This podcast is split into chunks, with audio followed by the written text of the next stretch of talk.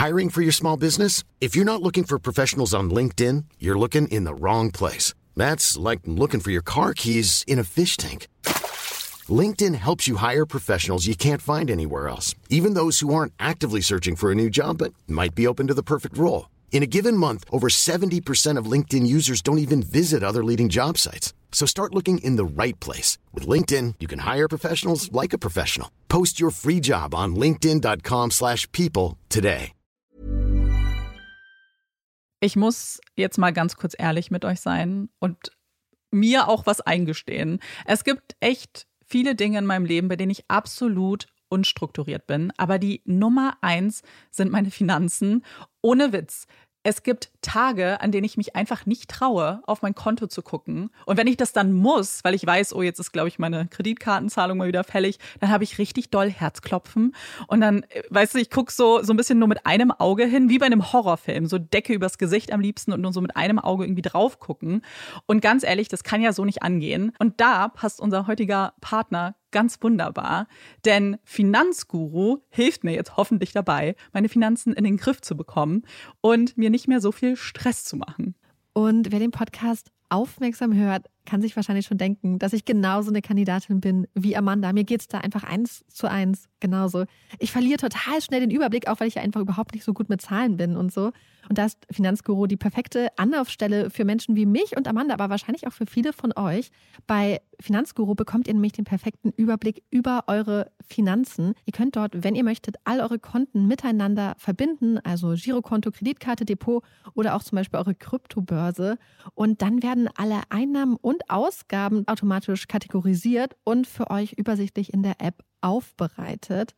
Und nicht nur das, Finanzguru zeigt euch auch alle eure Verträge ganz übersichtlich an. Das heißt, wenn ihr erkennt, dass da ein überflüssiger Vertrag dabei ist, dann könnt ihr den ganz einfach mit einem Fingertipp rechtssicher über die App kündigen. Das sind aber nicht die einzigen richtig coolen Features von Finanzguru. Finanzguru kann nämlich auch noch mehr machen und zwar für euch ganz persönlich. Genau, mit Finanzguru Plus bekommt ihr nämlich detaillierte Budgetanalysen und auch personalisierte Finanztipps, also alles irgendwie perfekt auf euch zugeschnitten. Ihr habt auch Analysen eures Kaufverhaltens, die euch zur Verfügung stehen. Dann könnt ihr nämlich auch Veränderungen planen.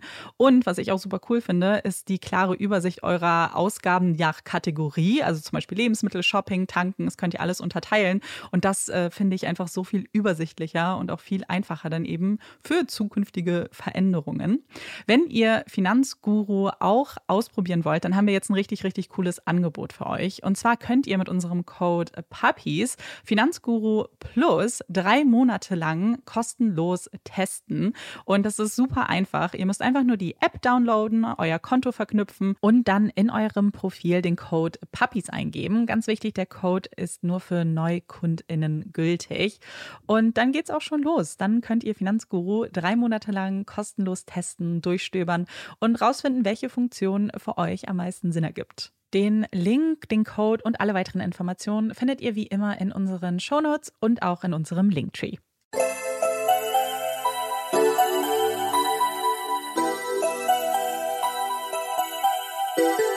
Herzlich willkommen bei Puppies in Crime, unserem True Crime Podcast. Ich bin Marike. Und ich bin Amanda. Wir sind zurück nach einer Woche Pause sind wir wieder frisch im Studio für euch und wir sind auch vollzählig. Ja, Olaf ist frisch dabei. Und zwar wirklich frisch, denn Olaf und ich waren gestern unterwegs im, im Feld, sage ich mal, und dann, und er wälzt sich ganz gerne mal so. Und er hat sich erst auf einem Feld gewälzt, voller Leidenschaft und so richtig voller Elan. Das war auch noch okay. Dann beim nächsten Feld hatte das auch gemacht. Leider war das ein Feld, was gerade erst ähm, gedüngt wurde und das einfach komplett nach Gülle roch. Und wer einen Hund hat, der sich schon mal in Gülle gewälzt hat, weiß, wie viel Shampoo es braucht, um diesen Güllegeruch da auch nur ansatzweise rauszukriegen. Ich musste Olaf dreimal shampoonieren. Das hat nicht komplett alles rausgenommen an Güllegeruch. War richtig dramatisch. Aber ähm, ja, er ist sehr, sehr flauschig. Ich habe es aber vermieden, jetzt an ihm zu schnüffeln, weil ich das sonst immer mache. ja, aber ich bin äh, sehr froh, dass ihr beide wieder da seid. Ja, und wir sind heute super busy. Wir haben zwei mhm. Folgen aufzunehmen. Ja, wir, wir müssen halt fleißig sein. Und wir fangen jetzt mit der allerersten Folge an. Ähm, und die habe ich vorbereitet. Ich möchte vielleicht schon, bevor ich mit dem Fall anfange und bevor ich das Thema des Falls verrate, euch kurz sagen, dass einige der Namen nicht echt sind. Es sind Pseudonyme. Ich habe es der Einfachheit halber und ähm, ihr werdet später sehen, warum, auch so gelassen, weil das die Namen sind, unter denen die Personen halt bekannt sind. Es erklärt sich im Fall, aber schon mal als kleine Info vorab. Der Sommer 1976 ist ein Rekordsommer in Europa. Die Temperaturen klettern regelmäßig mit zielgerichteten Schritten auf die 40 Grad zu. Über Monate regnet es kaum. Die Felder sind staub, trocken, die Ernten fallen aus und stürzen viele Landwirte in die Armut. Es ist heiß, unglaublich heiß. Aber nicht nur die Außentemperaturen steigen immer weiter, auch die Gemüter sind erhitzt. Der Kalte Krieg steht auf seinem Höhepunkt. Die konstante Angst eines Atomkriegs ist präsent in den Köpfen der Menschen. Und die Hippie-Bewegung der 60er Jahre verstummen langsam und hinterlassen eine Schar von Menschen, die mit ihrem Leben nichts mehr richtig anzufangen wissen. Es ist eine Zeit des Ungewissen, der Angst, dem Wunsch nach Freiheit und Selbstbestimmung. Eine Zeit, in der man sich von den Fesseln der Politik und Gesellschaft loslösen möchte. Man verbrennt BHs, man marschiert auf Demos, man lässt seiner Unzufriedenheit freien Lauf und wird doch nicht gehört. Man wird nicht gesehen. Stattdessen werden die eigenen Sorgen und Wünsche übersehen. Und man wird genötigt, wieder mit dem Strom mitzuschwimmen. Ob man möchte oder nicht. Der 20-jährige Marcel schaut verträumt auf die Seine und wischt sich den Schweiß aus dem Gesicht. Vor nun über drei Jahren waren es genau diese Gedanken, die nachts nicht schlafen ließen. Es war die Angst vor einer ungewissen Zukunft. Es war das Leben in Armut. Das Leben einer einfachen Familie in Paris, die nicht wusste, wie sie die nächsten Tage, Wochen, Monate überleben sollten. Wieso werden sie nicht gesehen? Wieso wird ihnen nicht geholfen? Warum lebt er in dieser grauen, tristen Welt, die jedem Fünkchen Individualität ein Riegel vorschiebt? Und gibt es eine Möglichkeit, ihr zu entrinnen? Marcel erinnert sich noch ganz genau daran, als er das erste Mal von ihnen hörte. Es war sein Bruder Frederik, der in der Schweiz lebte und ganz euphorisch von dieser neuen Gemeinde berichtete, die ihn aufgenommen hatte. Er konnte nicht aufhören, von ihren Überzeugungen zu schwärmen, Marcel bis ins kleinste Detail von seinem neuen Leben und seinen neuen Aufgaben zu berichten. Er berichtete von Abenteuern, von intensiven Gesprächen und Erfahrungen. Er berichtete von einem Leben, das so anders war als das, was sie in Paris führten. Frederik war so glücklich, so schien es zumindest. Und Marcel hoffte so sehr, er würde ein ähnliches Glück finden können. Marcel lächelt, während er auf die Seine blickt. Wer hätte damals ahnen können, dass es genau diese Gruppe, diese Glaubensgemeinschaft sein würde, die auch sein Leben retten würde? In Toulouse lernte er sie beim Abendessen kennen. Sie sind eine Gruppe Musiker. Sie waren in Marcels Alter. Ihre Einladung zum Abendessen nahm Marcel dankend an und war ganz überwältigt von ihrer Wärme und Anteilnahme. Wieso interessierten sich diese wildfremden Menschen für ihn? Warum zahlten sie ihm sein Essen? Und dann erfuhr er den Namen ihrer Gemeinde. Es war derselbe Name, den Friederik immerzu nannte. Und auf einmal machte es Klick und alles ergab Sinn für Marcel. Am nächsten Tag bat er ihnen beitreten zu dürfen. Sie umarmten ihn freudestrahlend und reisten gemeinsam nach Paris. Drei Jahre lebt er nun im Headquarter mit 200 anderen Mitgliedern, alle unter 25. Drei Jahre. Wie schnell die Zeit doch vergeht, denkt Marcel und greift nach dem Stapel Broschüren, das er kurz abgelegt hatte. Heute hatte er noch nicht viele verkauft. Und auch seine Warnungen vor dem Antichrist wurde von den anderen vorbeigehenden Passanten nur belächelt. Sie verstehen es einfach nicht. Noch nicht. Dabei will er ihnen doch nur helfen, will sie warnen vor den grausamen Dingen, die ihnen bevorstehen. Aber sie sind noch nicht so weit. Sie sind vom System eingenommen und besessen. Sie sind nicht Gläubige. Und so sehr er sich bemüht, er kann sie nicht alle retten. Niedergeschlagen macht er sich auf den Heimweg. Er leert seine Hosentaschen und findet dort nur einige Münzen. Zehn Prozent der Einnahmen darf er behalten, um davon Lebensmittel zu kaufen. Der Rest muss an den Ältesten abgegeben werden. Wie gerne würde er sich jetzt ein eiskaltes Getränk genehmigen, das die Hitze für einen kleinen Augenblick in Vergessenheit geraten ließe. Aber er rechnet es im Kopf durch und stellt fest, dass es nicht reicht. Nicht für ein Getränk und wahrscheinlich auch nicht für ein richtiges Abendessen. Aber Kopf hoch. Du holst dir den Sieg, murmelt Marcel. Hol dir den Sieg. Ein Satz, der sie alle begleitet. Er sagt aus, dass diese kleinen Turbulenzen überstanden werden müssen, damit am Ende das Paradies auf sie warten kann. Diese Niederschläge sind kleine Tests, die sie bestehen müssen. Am Ende wird es das alles wert sein. Daran glaubt Marcel und steckt die Münzen wieder ein. Im Haus angekommen, wird er von seinen Brüdern und Schwestern begrüßt. Sie singen zusammen, spielen Gitarre, umarmen sich, halten sich an den Händen und alle Sorgen, alle Ängste, Zweifel sind wie weggeblasen. Er ist angekommen. Er hat eine neue Familie um sich, die genau wie er die gesellschaftlichen Konventionen verabscheut, die nicht für eine solche Gesellschaft arbeiten möchte und die ein Leben für und mit Gott führen will. Sie sind alle so unterschiedlich, kommen aus verschiedenen Ländern und Kulturen und doch in diesem Augenblick, im Hier und Jetzt, sind sie eins. Sie alle wollen nur das eine, ein Leben in Freiheit, ein glückliches Leben, ein Leben mit Sinn. Es ist ein Leben mit festen Richtlinien und Anregungen, alle aufgeschrieben von ihrem Propheten, Anführer und König David Burke. Als Regeln sollen diese aber nicht verstanden werden. Sie sind eher Empfehlungen, um sich dem Leben für Gott vollends öffnen zu können. Zum Beispiel sollen alle Beziehungen zu Nichtgläubigen gekappt werden. Frauen sollen frei sein, sich von unnötiger Bekleidung trennen.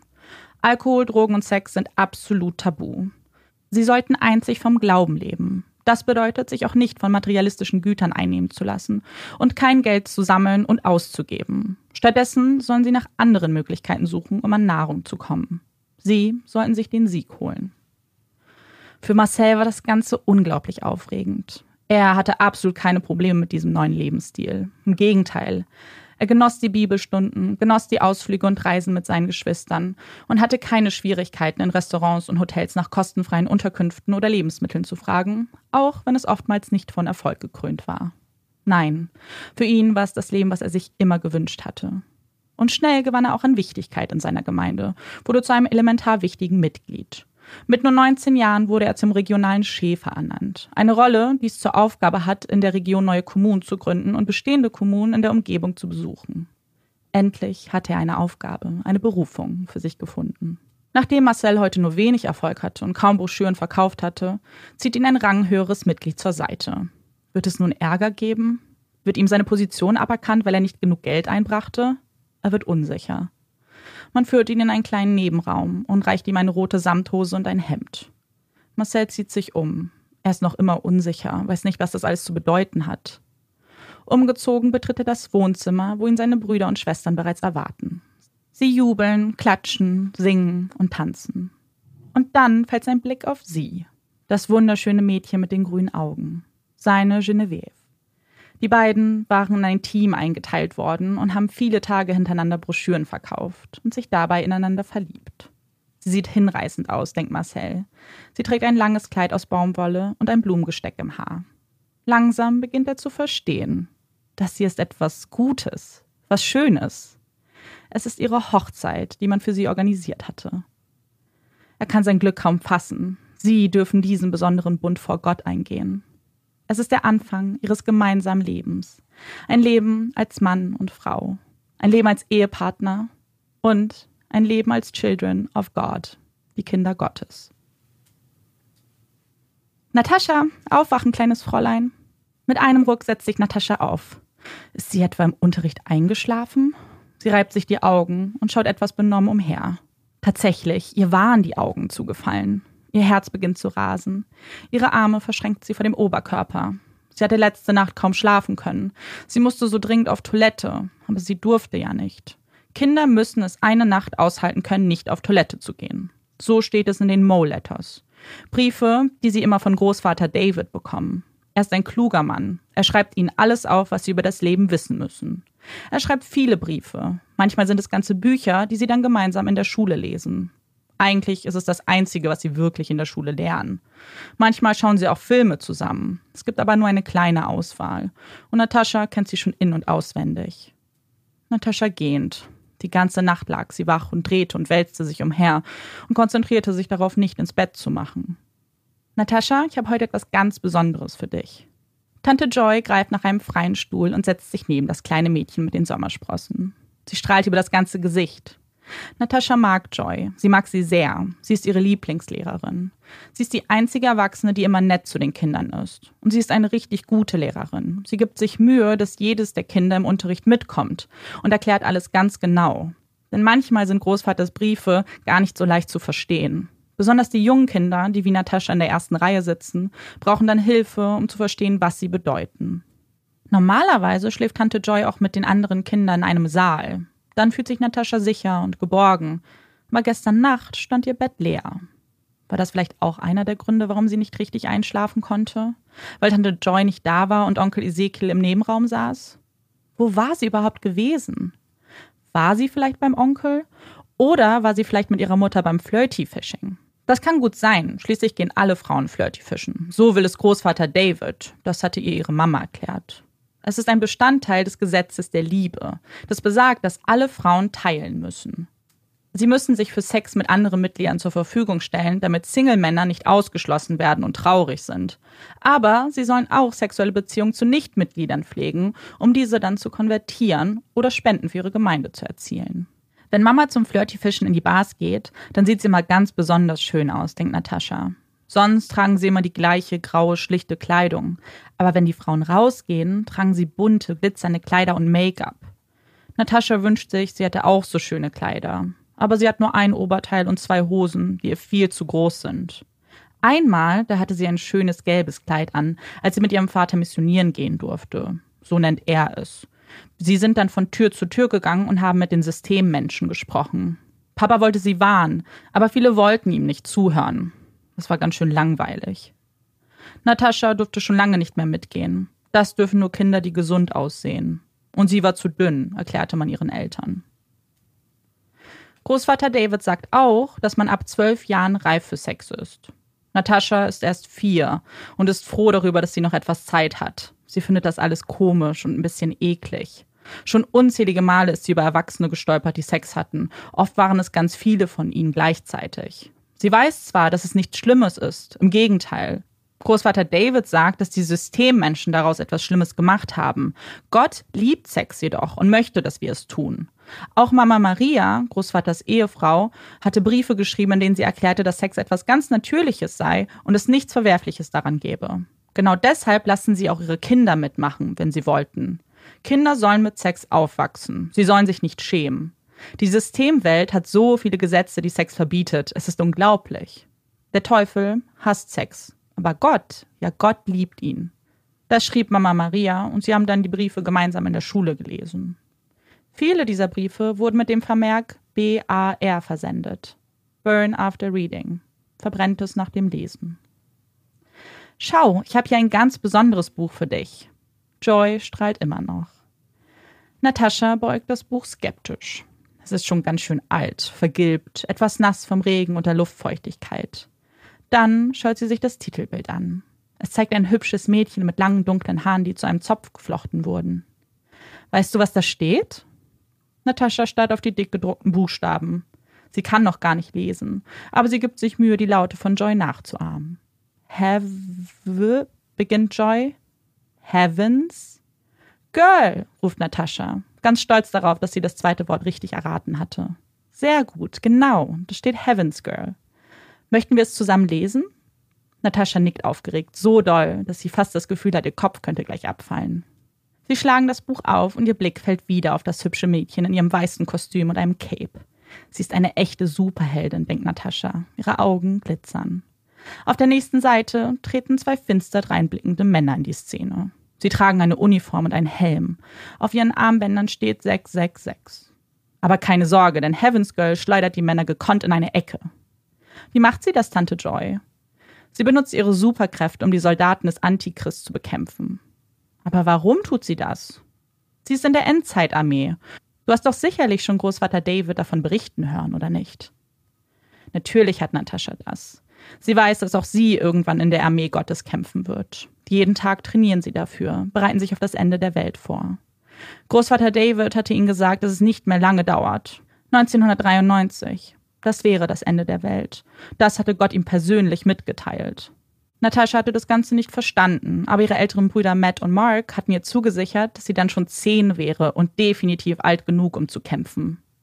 Natascha hatte das beruhigt. Natürlich möchte sie gegen den bösen Antichrist kämpfen.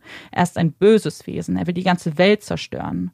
Großvater David hatte erzählt, dass Europa und Amerika schon vollends eingenommen wurden. Natascha weiß, dass sie jetzt gerade in Thailand lebt und dass das ganz weit weg davon ist. Aber sie weiß, dass ihre Eltern mal in Europa lebten. Es muss traurig für sie sein, dass sie ihre Heimat schon verloren haben und dass sie nichts mehr dagegen tun können.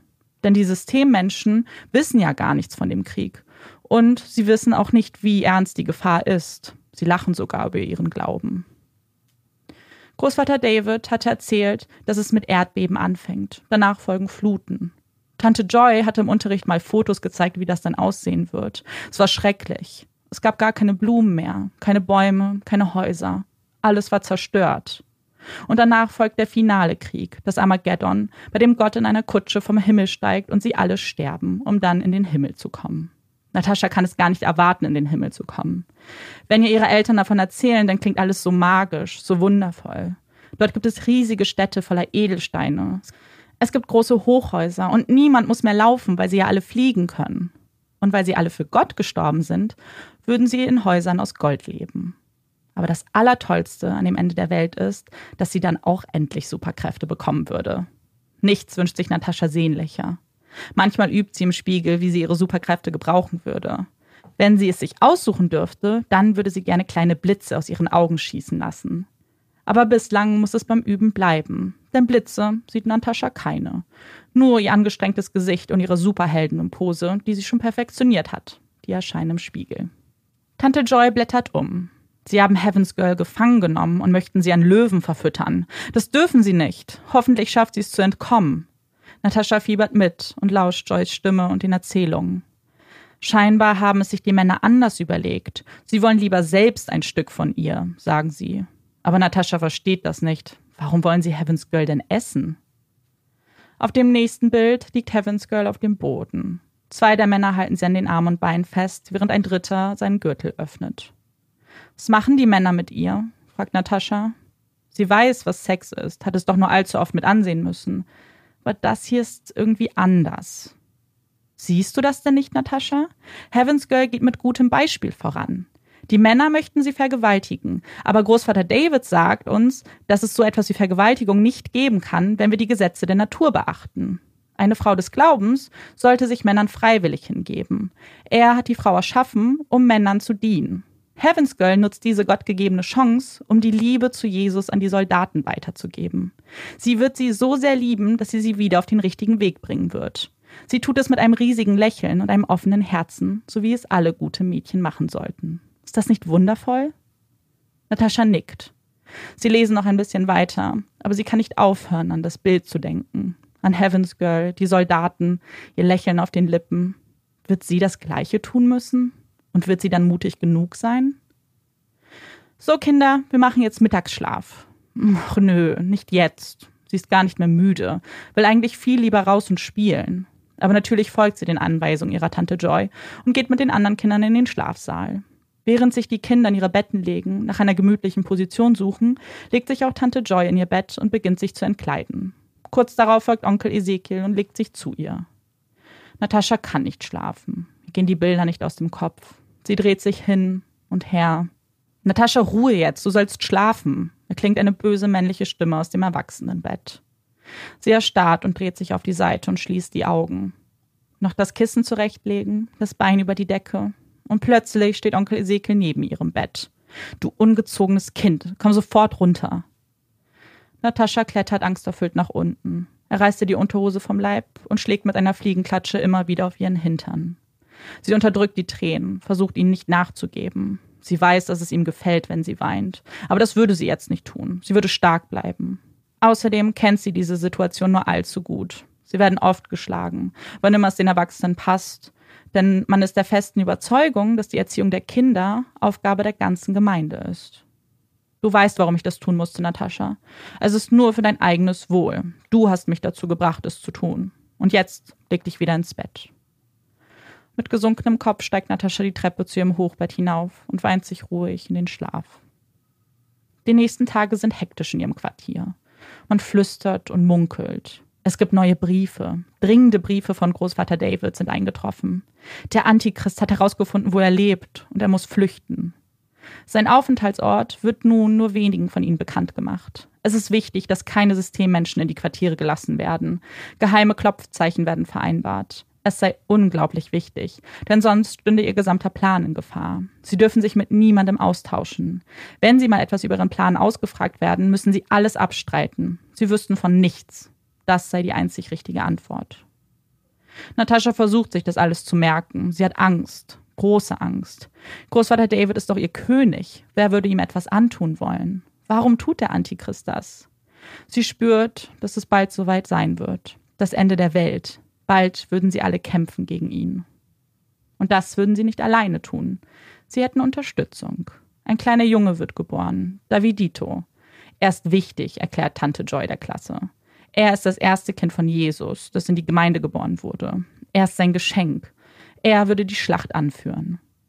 Natascha versteht nicht, schaut ungläubig in das Buch, das Tante Joy ihr vorlegt. Es zeigt Bilder eines Babys. Mal krabbelt es, mal liegt es neben einer Tante im Bett, die ihn auf den Mund küsst. Darüber steht, wenn zwei liegen, dann soll es Funken sprühen. Er ist Mama Marias Kind mit einem anderen Mann, der es jedoch nicht aufziehen wollte. Großvater David hatte Davidito aufgenommen, weil er ja so ein guter Mensch ist. Er ist der beste Mensch auf der Welt, erklärt Tante Joy. Dies ist nur ein weiteres Beispiel für seine Barmherzigkeit. Aber Natascha fühlt keine Freude. Sie ist nicht glücklich über diesen neuen Anführer. Nein, sie ist wütend.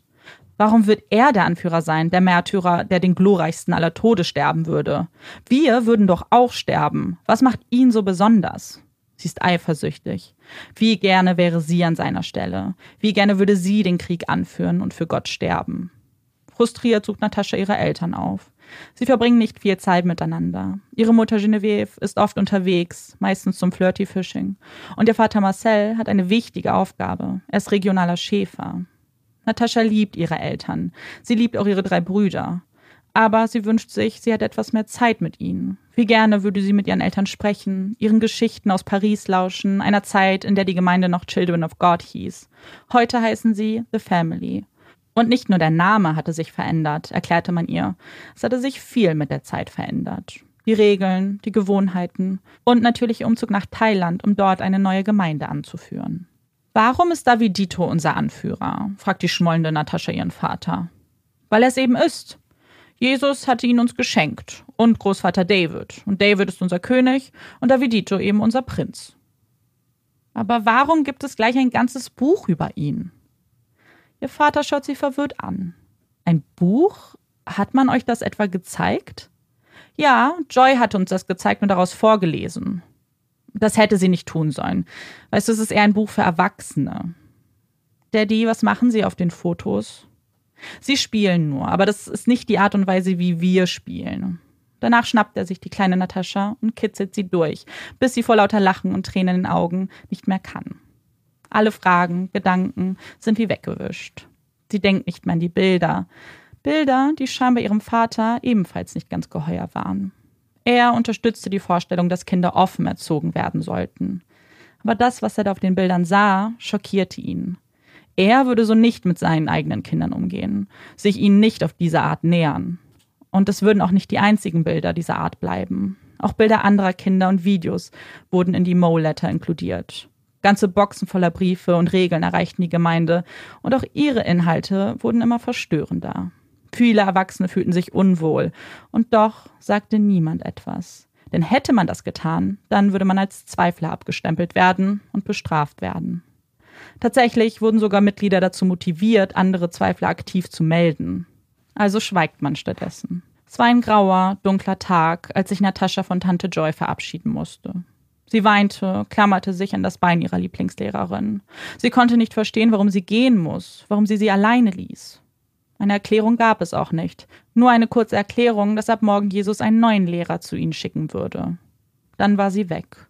Und statt ihrer fröhlichen Natur dort ein kleiner, dicker Mann in ihrem Klassenraum. Sein Name ist Clay und Natascha kann ihn nicht ausstehen. Er stinkt und spuckt beim Reden.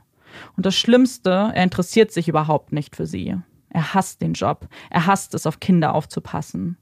In der Hierarchie der Familie war dies die niedrigst angesehene Arbeit. Und diesen Frust ließ er an ihn aus. Es ist Schlafenszeit und Natascha stellt sich in die Schlange zum Zähneputzen. Sie ist die letzte der Kinder. Sie hat etwas getrödelt und muss sich nun beeilen, um nicht wieder bestraft zu werden. Endlich am Waschbecken angekommen, lässt sie ein bisschen Wasser auf die Zahnbürste tropfen und beginnt munter sich ihre Zähne zu putzen. Auf einmal hört Natascha Schritte hinter sich. Dann eine Tür, die ins Schloss fällt. Es ist Clay. Na, Natascha, hast du schon geduscht? Ja, Onkel Clay, bestätigt sie. Du brauchst noch eine. Er zieht ihr ihr Nachthemd aus, entkleidet sich selbst und dreht die Dusche auf. Er nimmt ihre kleinen Hände und streift sie über seinen Penis. Er hält sie umklammert und bewegt sie auf und ab. Währenddessen bedankt er sich bei Gott und stöhnt. Natascha weiß nicht genau, was da mit ihr passiert ist. Sie weiß nur, dass es sich falsch anfühlt, dass das, was er mit ihr getan hat, nicht richtig war und dass sie am liebsten weinen würde. Eine Woche später passiert es wieder, diesmal während ihres Mittagsschlafs. Natascha ist aufgelöst, eilt zu ihrer Mutter und lässt sich trösten. Aber ausdrücken, warum es ihr nicht gut geht, warum sie weint, das kann sie nicht. Ma chérie, hol dir den Sieg. Sollen wir zusammen beten, damit es besser wird? Aber es wird nicht besser. Lange nicht. Denn Clay vergeht sich immer wieder an dem kleinen Mädchen. Ein kleines Mädchen, das nie mehr die gleiche sein würde, die gebrochen wurde und sich niemandem anvertrauen kann. Egal wie oft sie mit dem Gedanken spielte. Natascha wusste, sie kann niemandem davon erzählen. Eines Tages besuchen zwei Männer das Quartier und bitten die Kinder um Einzelgespräche. Als sie bei Natascha ankommen, fragen sie sie, ob irgendjemand sie schon mal berührt hatte, in einer schlechten Art und Weise. Sie beginnt zu zittern. Soll sie die Wahrheit sagen? Soll sie sagen, was Onkel Clay mit ihr gemacht hat? Nein, sie kann nicht. Sie weiß, welche Antwort sie geben muss. Sie weiß, was man ihr beigebracht hatte. Also gibt sie die einzig richtige Antwort. Am nächsten Morgen betritt Tante Salome den Klassenraum.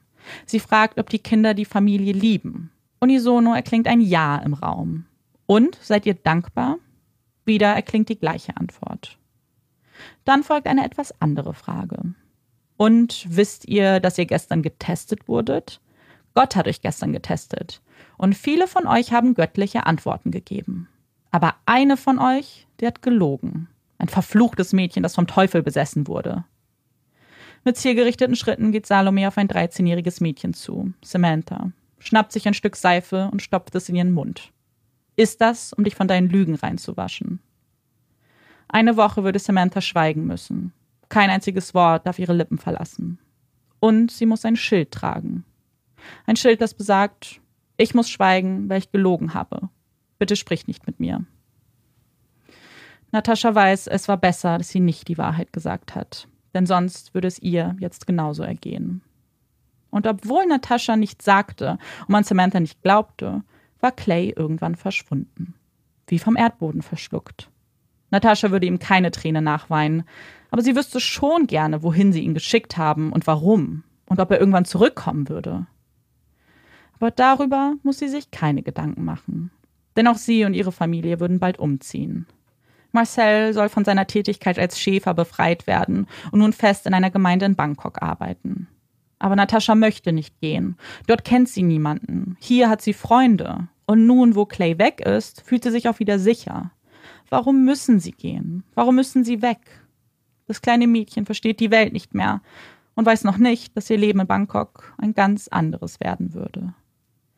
Denn wo Natascha einst noch sang, spielte und mit ihren Freunden nach draußen ging, war das Leben hier in Bangkok ganz anders.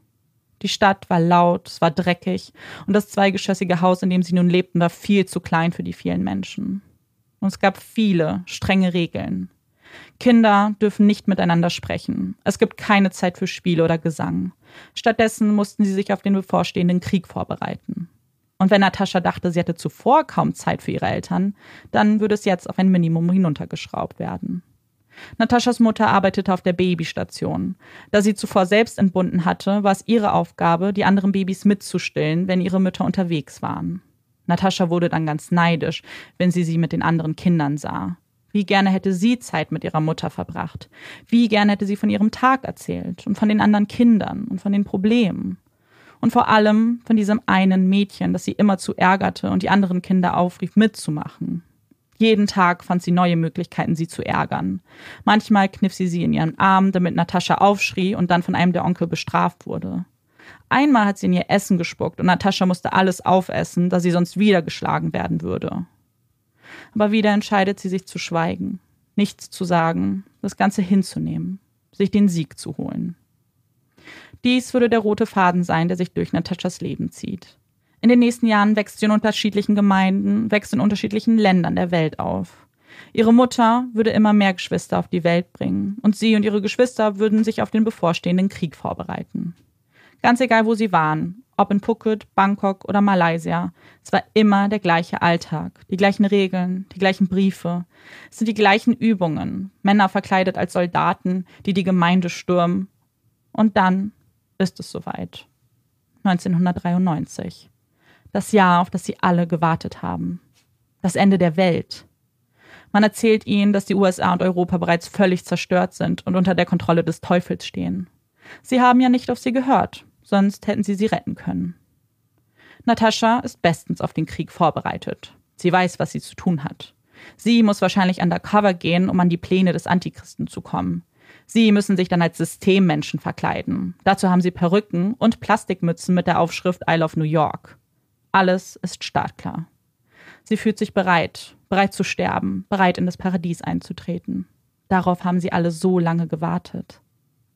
Und es passiert nichts. Das Jahr vergeht, der Krieg bleibt aus. Was bedeutet das? Wieso hat sich die Prophezeiung nicht bewahrheitet? Großvater David hat eine Erklärung dafür. Gott hat sich seine Armee angeschaut und festgestellt, dass sie noch nicht so weit sind. Der nächste Versuch würde in drei Jahren stattfinden. Und eine dunkle Zeit beginnt für die Familie. Eine Zeit der Angst, eine Zeit der noch strengeren Regeln. Sie fasten, beten immer öfter, beten für ihren König David. Es war ihre Schuld. Sie waren nicht gut genug, haben sich nicht genug darauf vorbereitet. Das würde sich ändern. Im Herbst erreicht sie die tragische Nachricht. Ihr König, ihr Anführer, ist gestorben.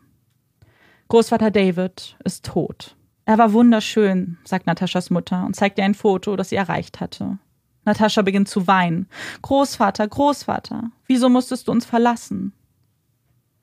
Kurz darauf verlassen Natascha und ihre Familie Malaysia und ziehen nach Jakarta.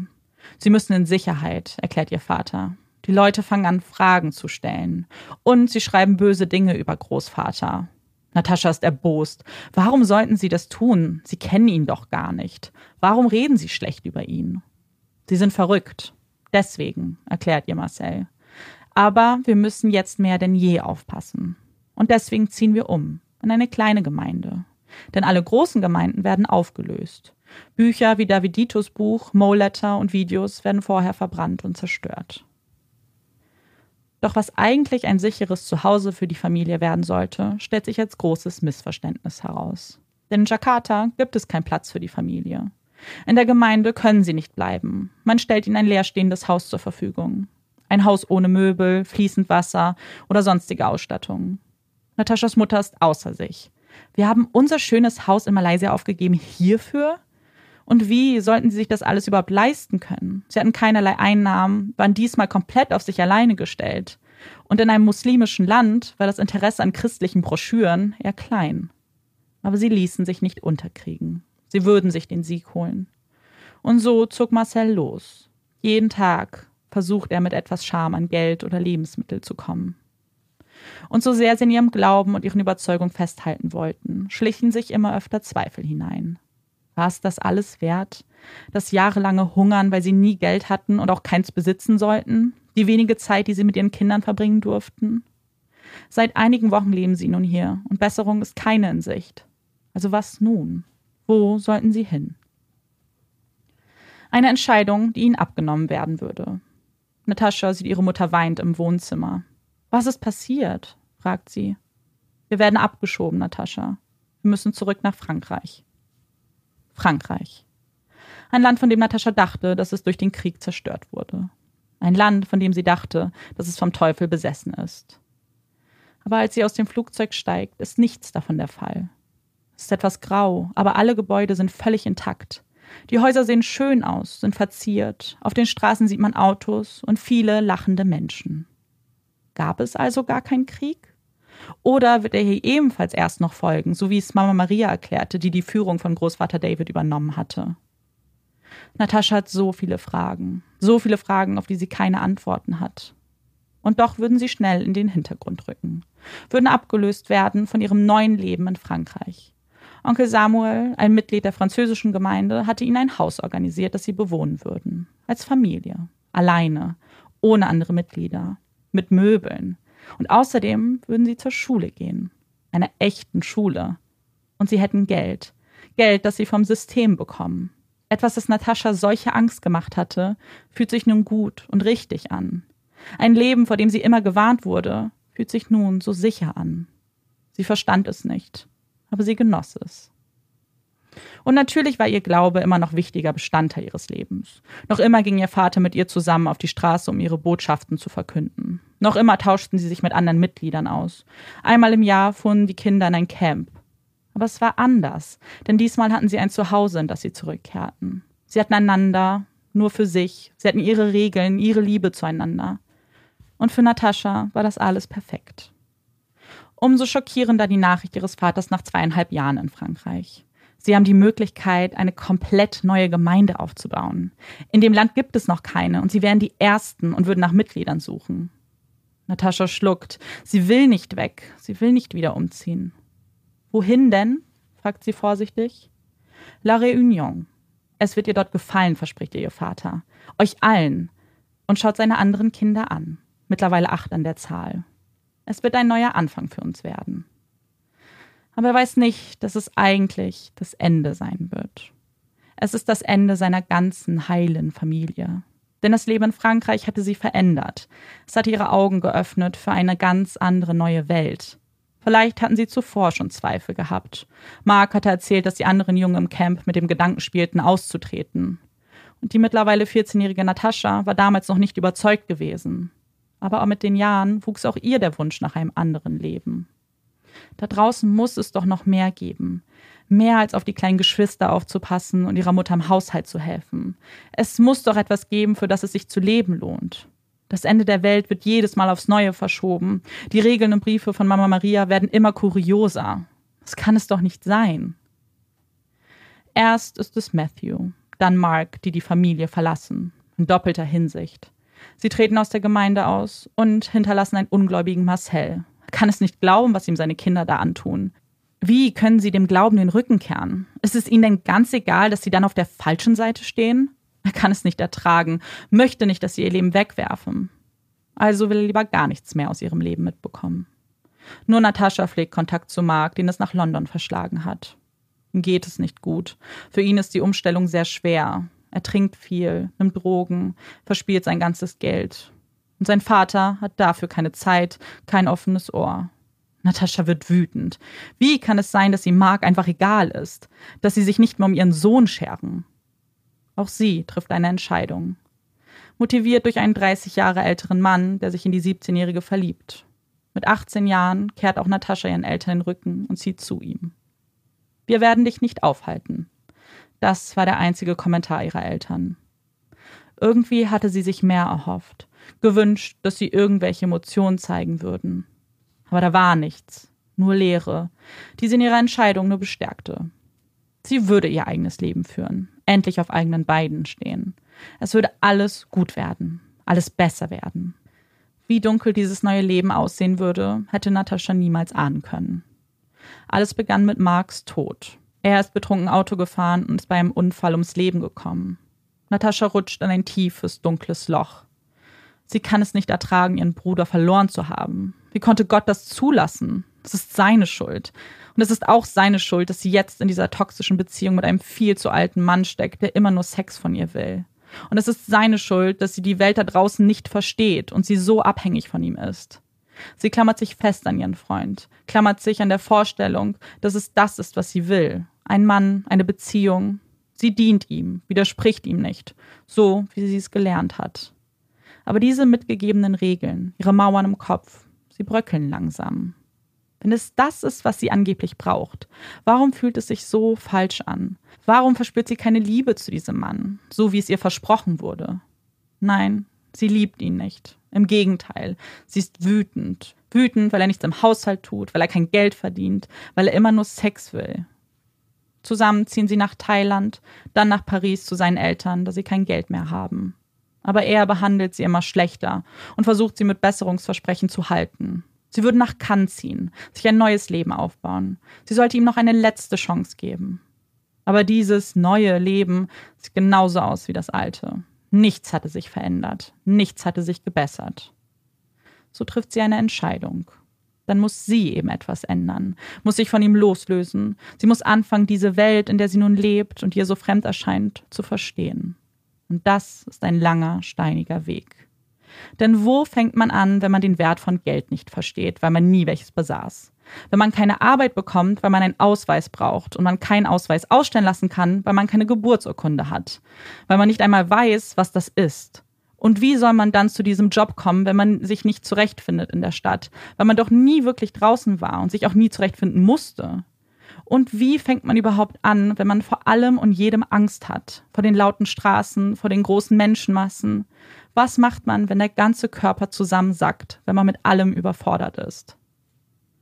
Als sie eines Tages an einem Schaufenster vorbeigeht, sieht sie dort einen Aushang. Sie suchen eine Aushilfe. Es ist eine kleine Boutique, die Sonnenbrillen verkauft. Drinnen arbeitet eine ältere Dame mit aufwendig frisierten Haaren. Sie gefällt Natascha und die beiden verstehen sich auf Anhieb. Natascha bekommt den Job und damit eine neue, allererste Freundin gleich gratis dazu. Manon, so heißt ihre gute Fee. Und Manon hilft ihr bei allen organisatorischen Dingen, eröffnet ein Bankkonto für sie, denn auch das gehört zu den Dingen, die Natascha einfach nicht versteht. Sie ist glücklich, eine Freundin zu haben, jemanden, der sie versteht, ohne dass sie überhaupt von ihrer Vergangenheit erzählen muss. Manon ist immer für sie da, stärkt ihr den Rücken und schenkt ihr Selbstvertrauen.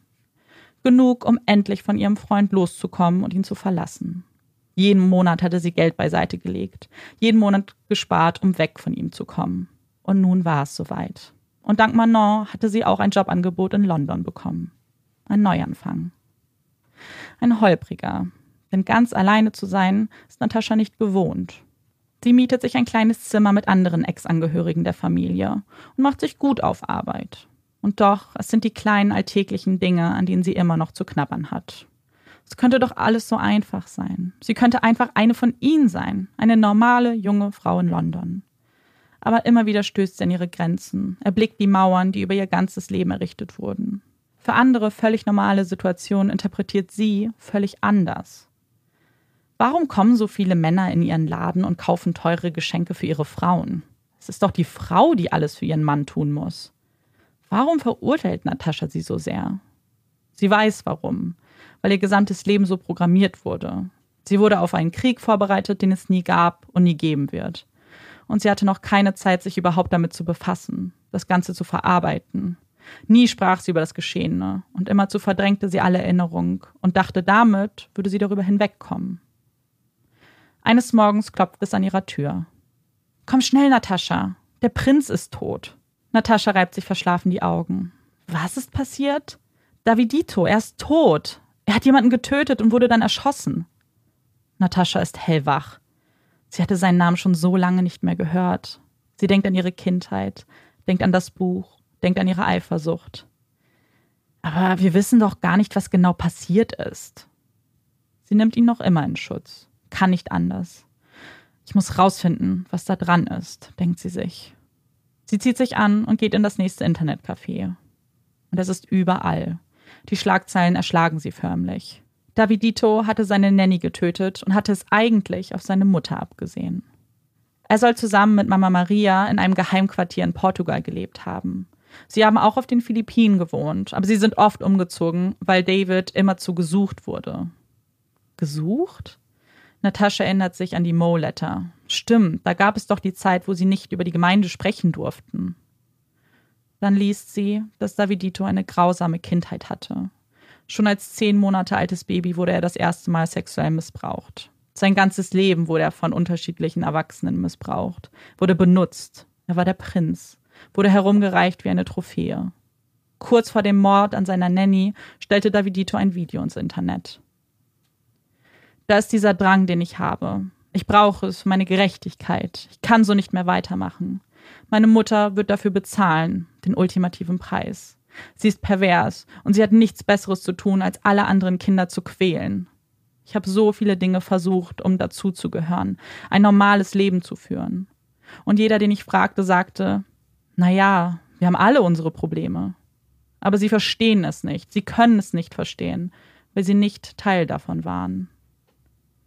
Natascha laufen die Tränen über ihre Wangen. Zum ersten Mal sieht sie ganz klar. Sie sieht, was für ein Mann David Burke war. Sie sieht die Verbrechen. Sie sieht die vielen anderen Kinder vor sich, die genau wie sie nie ein normales Leben führen werden. Sie ist wütend. Wütend auf David, wütend auf ihre Eltern. Wie konnten sie das Ganze mitmachen? Wie konnten sie still bleiben? Wieso haben sie nichts unternommen? Sie müssen es doch gewusst haben. Sie müssen es verstanden haben. Sie müssen verstanden haben, dass das falsch war, was sie tun. Sie greift nach einem Telefon und ruft ihre Eltern an. Sie sind sich da nicht so sicher, ob sie Davidito glauben können. Sie möchten erst Beweise sehen. Sie wird wütender. Das Buch ist kein Beweis? Ich bin sicher, wenn so etwas passiert sein sollte, dann nur in Davids Haus. Oh, wirklich? Weißt du was? Es ist passiert. Bei uns. Mir ist das passiert. Da war es. Sie hat es gesagt. Sie hat endlich die Wahrheit gesprochen hat verstanden, dass das, was ihr widerfahren ist, ein Verbrechen war. Und sie hat damit einen Prozess eröffnet. Ihren Heilungsprozess. In diesem Augenblick war Natascha bereit für die ganze Wahrheit, die bald ans Licht kommen würde. Denn auch andere ehemalige Mitglieder traten an die Öffentlichkeit. Auch sie erzählten von Schlägen, von sexuellem Missbrauch, von manipulativen Taktiken, von Zwangsprostitution und von unmenschlichen Experimenten. 1990 wurde an Davidito eine Studie durchgeführt, die zeigen sollte, dass Sex mit Minderjährigen keine negativen Auswirkungen auf ihre Psyche haben würde. Und so sehr Natascha diese Wahrheit brauchte, so sehr zerstörte sie sie. Ihr ganzes Leben war eine Lüge gewesen. Das konnte sie nicht verkraften. Sie trank, nahm Drogen, wurde depressiv und versuchte sich mehrmals das Leben zu nehmen. Über Wochen spielte sie mit dem Gedanken, stand immer wieder auf dem Dach ihres Hochhauses und blickte hinunter blickte auf die vielen kleinen Autos und Menschen. Sie wollte eine von ihnen sein. Und sie würde es schaffen. Dann ging sie zurück in ihr Bett und wachte auf und fühlte sich gut. Irgendwie schien jetzt alles klar. Sie hatte eine Lüge gelebt, aber sie war noch so jung, hatte ihr ganzes Leben vor sich. Und ihre Eltern, ja, sie war wütend, aber jetzt weiß sie, dass auch sie nur Menschen sind. Menschen, die sich haben täuschen lassen, die auch Opfer waren. Sie kann kein Geheimnis mehr daraus machen. Wenn sie ihr Leben leben will, dann muss sie diesen Teil ihrer Vergangenheit akzeptieren. Es sind diese Schritte, diese Gedanken, die sie endlich ankommen lassen. Natascha lernt in einer Bar einen jungen Mann kennen, verliebt sich und vertraut sich ihm an. Sie heiraten und reisen für ihre Honeymoon nach Thailand. Ein Land, in dem sie aufwuchs und die schlimmsten Dinge erlebte. Ein Land, das aber zu ihr gehört und sie nicht länger ausblenden kann und will. Zusammen mit ihrem Ehemann Kevin blickt sie auf den Strand und stößt mit einem Glas Champagner an. Cheers an meine wunderschöne Frau. Sie lächelt. Sie weiß, dass sie nie ein ganz normales Leben führen wird. Sie weiß, dass die Depressionen und Panikattacken nie verschwinden werden. Sie weiß, dass sie jeden Tag ganz genau planen und strukturieren muss, weil sie sonst Angst bekommt und nervös wird. Sie weiß, dass sie in ihrer Tasche immer ein Erste-Hilfe-Set und eine Fackel dabei haben muss, weil sie sich sonst unsicher fühlt. Sie weiß, dass sie noch lange Zeit in Therapie verbringen wird. Aber sie weiß auch, dass alles gut werden wird. The Family ist noch heute unter dem Namen The Family International in über 80 Ländern aktiv. 2008 veröffentlichten sie eine offizielle Entschuldigung an die Kinder der zweiten Generation, die unter sexuellem Missbrauch gelitten haben. In Deutschland, Österreich und der Schweiz gelten sie offiziell als Sekte.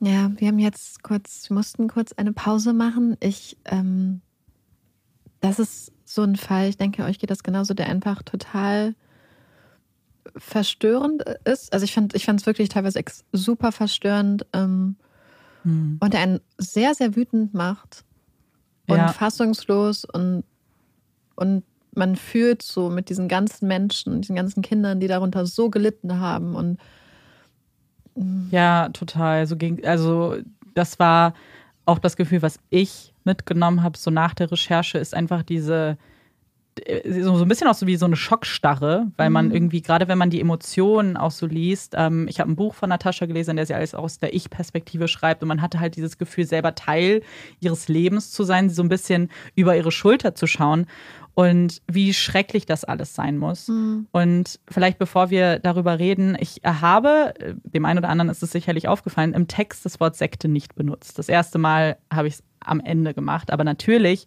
äh, ist das hier ein Sektenfall. Und deswegen ganz kurz, ich bin sicher, ihr wisst alle, was eine Sekte ist, aber ich dachte, ich kann noch mal kurz die Definition ähm, oder eine kurze Beschreibung äh, einfügen, damit wir alle, ja, oh auf dem gleichen Stand. Genau. Und zwar erstmal ganz allgemein gehalten ist eine Sekte eine Gruppierung einer bestimmten politischen, philosophischen oder religiösen Überzeugung. Das heißt, es gibt nicht nur religiöse Sekten, so wie wir es jetzt heute hatten. Und die Anhänger ähm, haben immer eine Gesinnung, die sie als die einzig wahre betrachten. Also eben dieses sehr äh, radikale Verständnis davon, dass das, woran sie glauben, eben die Wahrheit ist. Und Oftmals haben sich, die, äh, haben sich Sekten zu einem bestimmten Zeitpunkt von einer größeren Gruppe abgespaltet, ähm, was man ja hier eigentlich auch ganz gut sieht.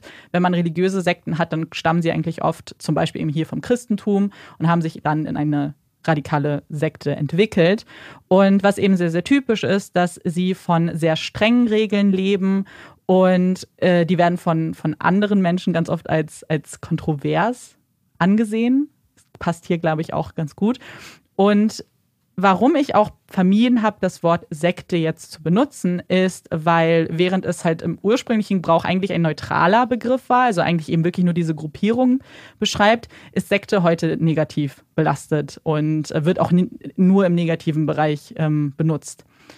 Ich glaube einfach, dass, ähm, warum ich es am Ende gesagt habe, ist, weil ich glaub, am Anfang gar nicht unbedingt schon dieses negative Denken schüren wollte, weil ich glaube, das kommt schon relativ schnell automatisch. Ich wollte halt, dass wenn man das hört, dass man sich so ein bisschen neutral darauf einlassen kann. Ich glaube aber, dass relativ schnell vielen von uns das Ganze auch sehr extrem vorkam, sehr schwierig. Ähm, ich meine, hier werden offensichtlich Verbrechen begangen an Kindern, ähm, an Erwachsenen und am Ende war es mir aber wichtig natürlich zu sagen, dass es hier offensichtlich eine Sekte ist, die auch halt in Deutschland offiziell als Sekte gilt. Und du hattest ja schon was zu den Kindern gesagt und dieser, ähm, dieser zweiten Generation, so nennt man sie. Und ich hatte ja in meinem Text erwähnt, dass es eine, eine offizielle Entschuldigung gab 2008. Die gibt es online zu lesen. Das ist kurzer Text, das ist eine halbe DIN A4-Seite. Ich versuche mich daran zu erinnern, euch das zu verlinken, dann könnt ihr das auch lesen.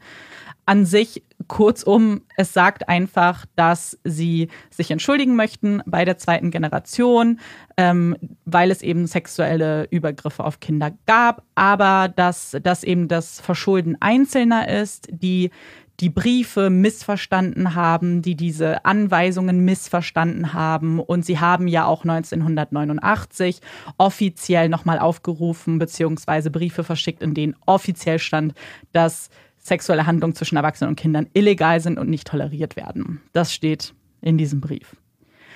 Ich glaube für euch alle, also ich weiß nicht, wie euer Gefühl dafür ist. Ich hatte das Gefühl, es ist einfach ein, ein Schlag ins Gesicht für alle Überlebenden dieser Sekte.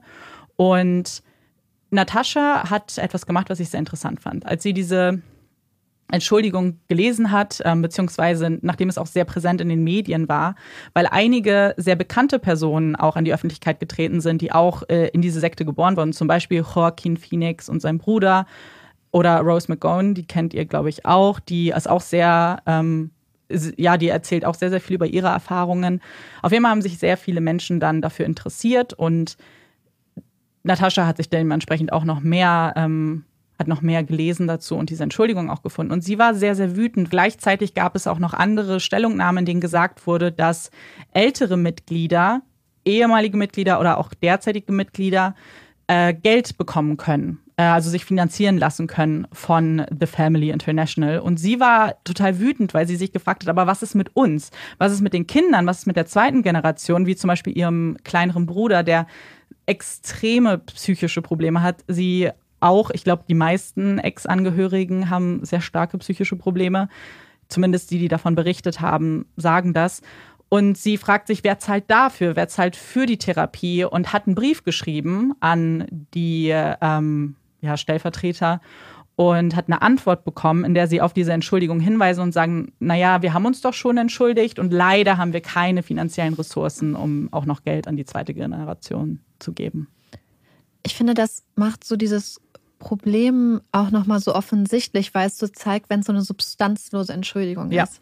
Weil ich denke, Entschuldigungen können eine ganz wichtige Sache sein, wenn man Sachen erstmal zugibt und anerkennt, dass sowas zum Beispiel passiert ist. Aber hier wirkt die Entschuldigung eher wie so eine, ähm, der Versuch, sich selbst, selbst ein bisschen zu exkulpieren, ohne irgendwelche Konsequenzen daraus zu ziehen oder ohne irgendwas darauf hinzuarbeiten, aktiv, Ja. dass irgendwas gebessert wird oder dass irgendwas ähm, auch eine Konsequenz daraus gezogen wird. Weil ich finde, wir haben das so oft mit Verbrechen, die in der Vergangenheit begangen wurden, auch von Regierungen und Staaten und so, wo dann sich vielleicht Regierungen oder, oder, oder solche Mhm. Organisationen irgendwann mal vielleicht zu einer Entschuldigung durchringen können. Aber wenn da dann keine personellen Konsequenzen folgen, wenn dann nicht, finde ich zum Beispiel Sachen, ähm, keine Reparationszahlungen Mhm. kommen, keine Entschädigungszahlungen für Opfer, wenn Täter und Täterinnen weiter gedeckt werden, wenn weiterhin diese Mechanismen, also diese ganzen Leute da ungestraft rausgehen können, dann ist diese Entschuldigung ja nicht das Papier wert, auf dem sie geschrieben ist. Ja. Weil dann ist es nur der Versuch, ähm, zu sagen, okay, ab jetzt ist der Neustart, wir lassen das alles hinter uns und wir denken, dass wir mit diesen paar Worten alles weg Mhm. und alles ausgelöscht haben, was wir mit zu verantworten haben. Und ich finde, das ist einfach so, ich finde es super schade, dass, ähm, und es, ist, ergibt sich ja wahrscheinlich auch aus der Art, wie diese Sekte ähm, The Family aufgezogen ist, dass da einfach niemand gerichtlich wirklich zur Mhm. Verantwortung gezogen wurde, dass da keine Verfahren waren, dass ja, dass da einfach für niemanden Konsequenzen waren. Die einzigen, die Konsequenzen getragen haben für immer, waren halt die Kinder und Ja. die Leute, die das überlebt haben. Ja, genau. Und wie du auch sagst, eine Entschuldigung, die so spät kommt, 2008, nachdem es schon öffentlich bekannt ist, was passiert ist. Und es gab einen einzigen Prozess ähm, in London 1995, bei dem offiziell bestätigt wurde, dass es sexuellen Missbrauch in The Family gab. Das heißt, sie können sich auch nicht rausreden. Es gab schon ein offizielles Urteil, das das bestätigt hat. Aber es konnten eben Einzelne, eben, wie du sagst, nicht zu, ähm, zur Rechenschaft gezogen werden, weil niemand hier unter seinem echten Namen agiert hat. Jeder wurde, der beigetreten ist, wurde ähm, getauft und hat dann einen neuen Namen bekommen. Und unter dem kannte man sich auch. Also ganz, also es gibt eben keine, keine Statistiken offensichtlich sowieso nicht, weil niemand sollte ja darüber was rausfinden. Und und dann sich zu entschuldigen, nachdem das schon alles klar ist und vor allem mit einer, hätten sie gesagt, einfach, ja, wir haben falsch angeleitet, das war unsere Schuld. Aber sie haben die Schuld ja, Ja. wieder abgegeben. Sie haben sie wieder abgegeben an Einzelne in den Gemeinden. Und ich habe ja schon gesagt, einige sehr bekannte Personen sind an die Öffentlichkeit getreten. Aber es sind auch sehr, sehr viele, einfach extrem viele Ex-Mitglieder ähm, haben zum Beispiel Bücher geschrieben oder es gibt ein Forum, wo sich ganz viele austauschen. Und alle, ausnahmslos alle, haben sexuellen Missbrauch erfahren als Kind. Alle wurden geschlagen. Alle haben, es ist, es ist fast erschreckend, wie ähnlich diese, äh, diese Be- Berichte, diese Beschreibungen sind. Wie kann es sein, dass man dann noch von Einzelnen spricht? Ja, zu einem, so wie du es geschildert hast, hat ja auch dieser, ähm, ja, ich würde fast sagen, so ein bisschen fast so ritueller Kindesmissbrauch und ähm, Ver Vergewaltigung etc. Ja, auch, ähm, auch dieses Buch, was du zum Beispiel beschrieben hast, äh, von Heaven Girl, Ja. Heaven's Girl, Heaven's Girl, mhm. Heaven's Girl, ähm, das lässt ja auch darauf, also es deutet ja für, also für mich darauf hin, dass das ein ganz integraler Bestandteil war von, Ja. von dieser Sekte und von, von den Werten, die vermittelt werden sollen. Es war ja nicht, dass es so an einigen Stellen passiert wurde, weil sich dieses System einfach dahin ausbeuten ließ oder so hinbiegen Ja. ließ, sondern es ist eher so, dass das System, zumindest hört es sich so an, darauf beruhte und darauf basierte. Dass es nicht so war, okay, einige Leute sind einfach jetzt mal ein bisschen ausgebrochen aus den Regeln und haben sie dahin gebogen. Die Regeln haben das gesagt, weil du hast ja auch erzählt Mhm. von diesen Büchern und Videos mit, Ja. was sich angehört hat, wie, wie kinderpornografisches Material, mit, mit Material, wo ganz massiv Missbrauch vielleicht auch Mhm. Ja, dargestellt wurde Absolut. Ähm, mit den ganzen Briefen, mit, mit Büchern, die so geschrieben wurden und dann versuchen zu sagen, das hat jemand falsch interpretiert. da war gar kein Interpretationsspielraum, wie du sagst. Das war Kinderpornografie. Es waren Anleitungen, es waren Briefe, auch nachdem äh, David Burke gestorben ist, von ähm, Mama Maria, ich bleibe jetzt mal bei den Namen, ähm, die dann geschrieben hat, wie, wie erregend es ist, wenn Kinder sich selbst befriedigen. Und das soll unbedingt gefördert werden.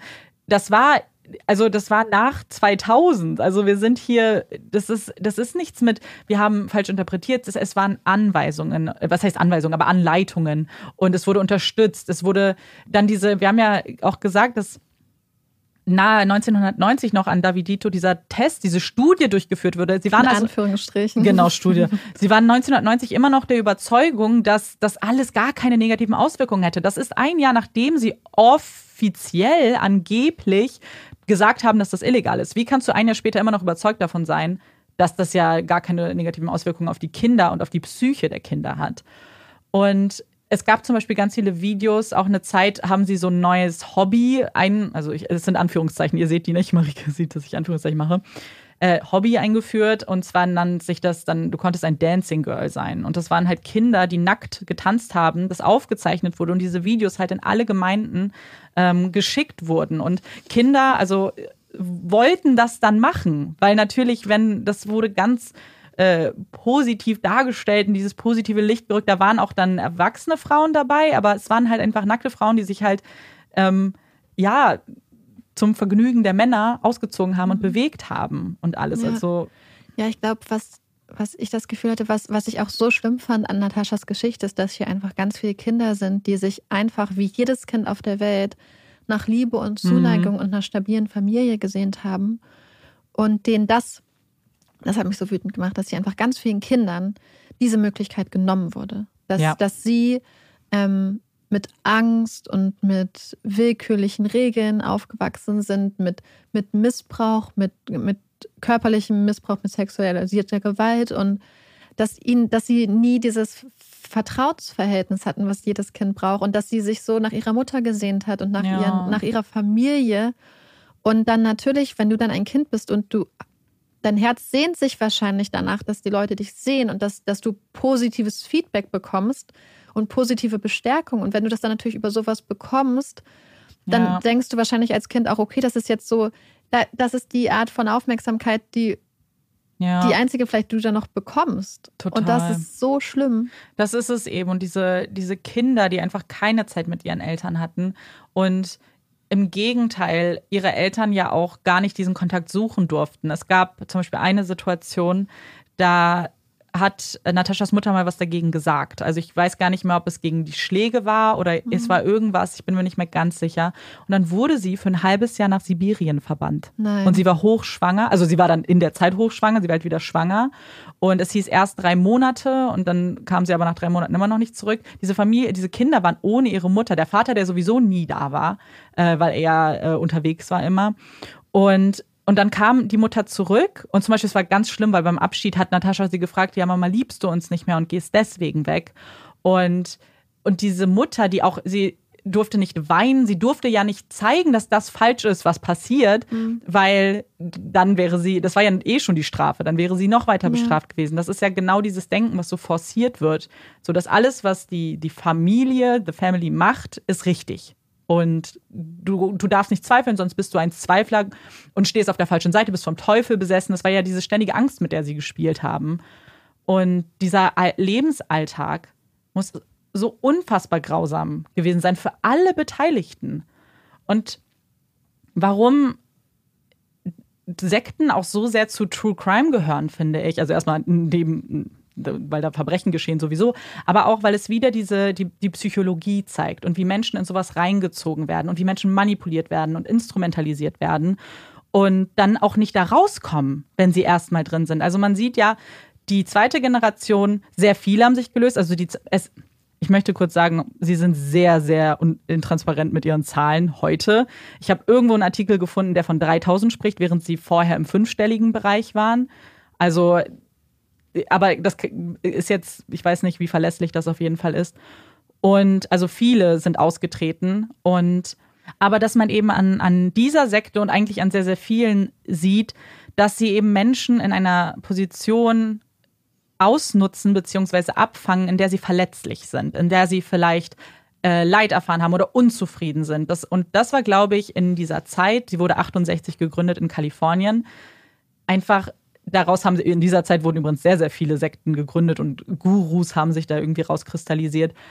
Ich glaube, dass das so einfach war und ich glaube, dass das fast jeder reinrutschen kann. Ich bin auch überzeugt, dass jeder, dass das jedem passieren kann und dass das einfach mit Psychologie zu tun hat und einfach, wenn du, wenn du eben verletzlich bist und dann dir jemand solche Dinge verspricht und am Anfang eben noch auch keine, also wir, wir wissen ja noch am Anfang, Marcel und Genevieve, diese, diese Gemeinde, in der sie gelebt haben in Paris und dieses Headquarters, das war ja eine große Familie und eine große Gemeinschaft und sie haben gesungen und es, da war noch nichts mit sexuellem Missbrauch und im Gegenteil, da gab es ja noch keinen Sex und dann kam es dazu und heutzutage spricht man auch von einem Sexkult, also weil es einfach Orgien waren da an der Tagesordnung. Jeder hatte mit jedem Geschlechtsverkehr und dass das so normal war. Und dann ist es natürlich irgendwann immer extremer geworden und dann die, mussten auch die Kinder darunter leiden. Und ja. Hm. Ja, ich finde, ähm, es greift auch so viele Mechanismen aus, psychologische Mechanismen, die wir zum Beispiel auch in Folgen sehen, wo es um zum Beispiel Coercive Control mhm. und toxische Beziehungen geht und um Gaslighting.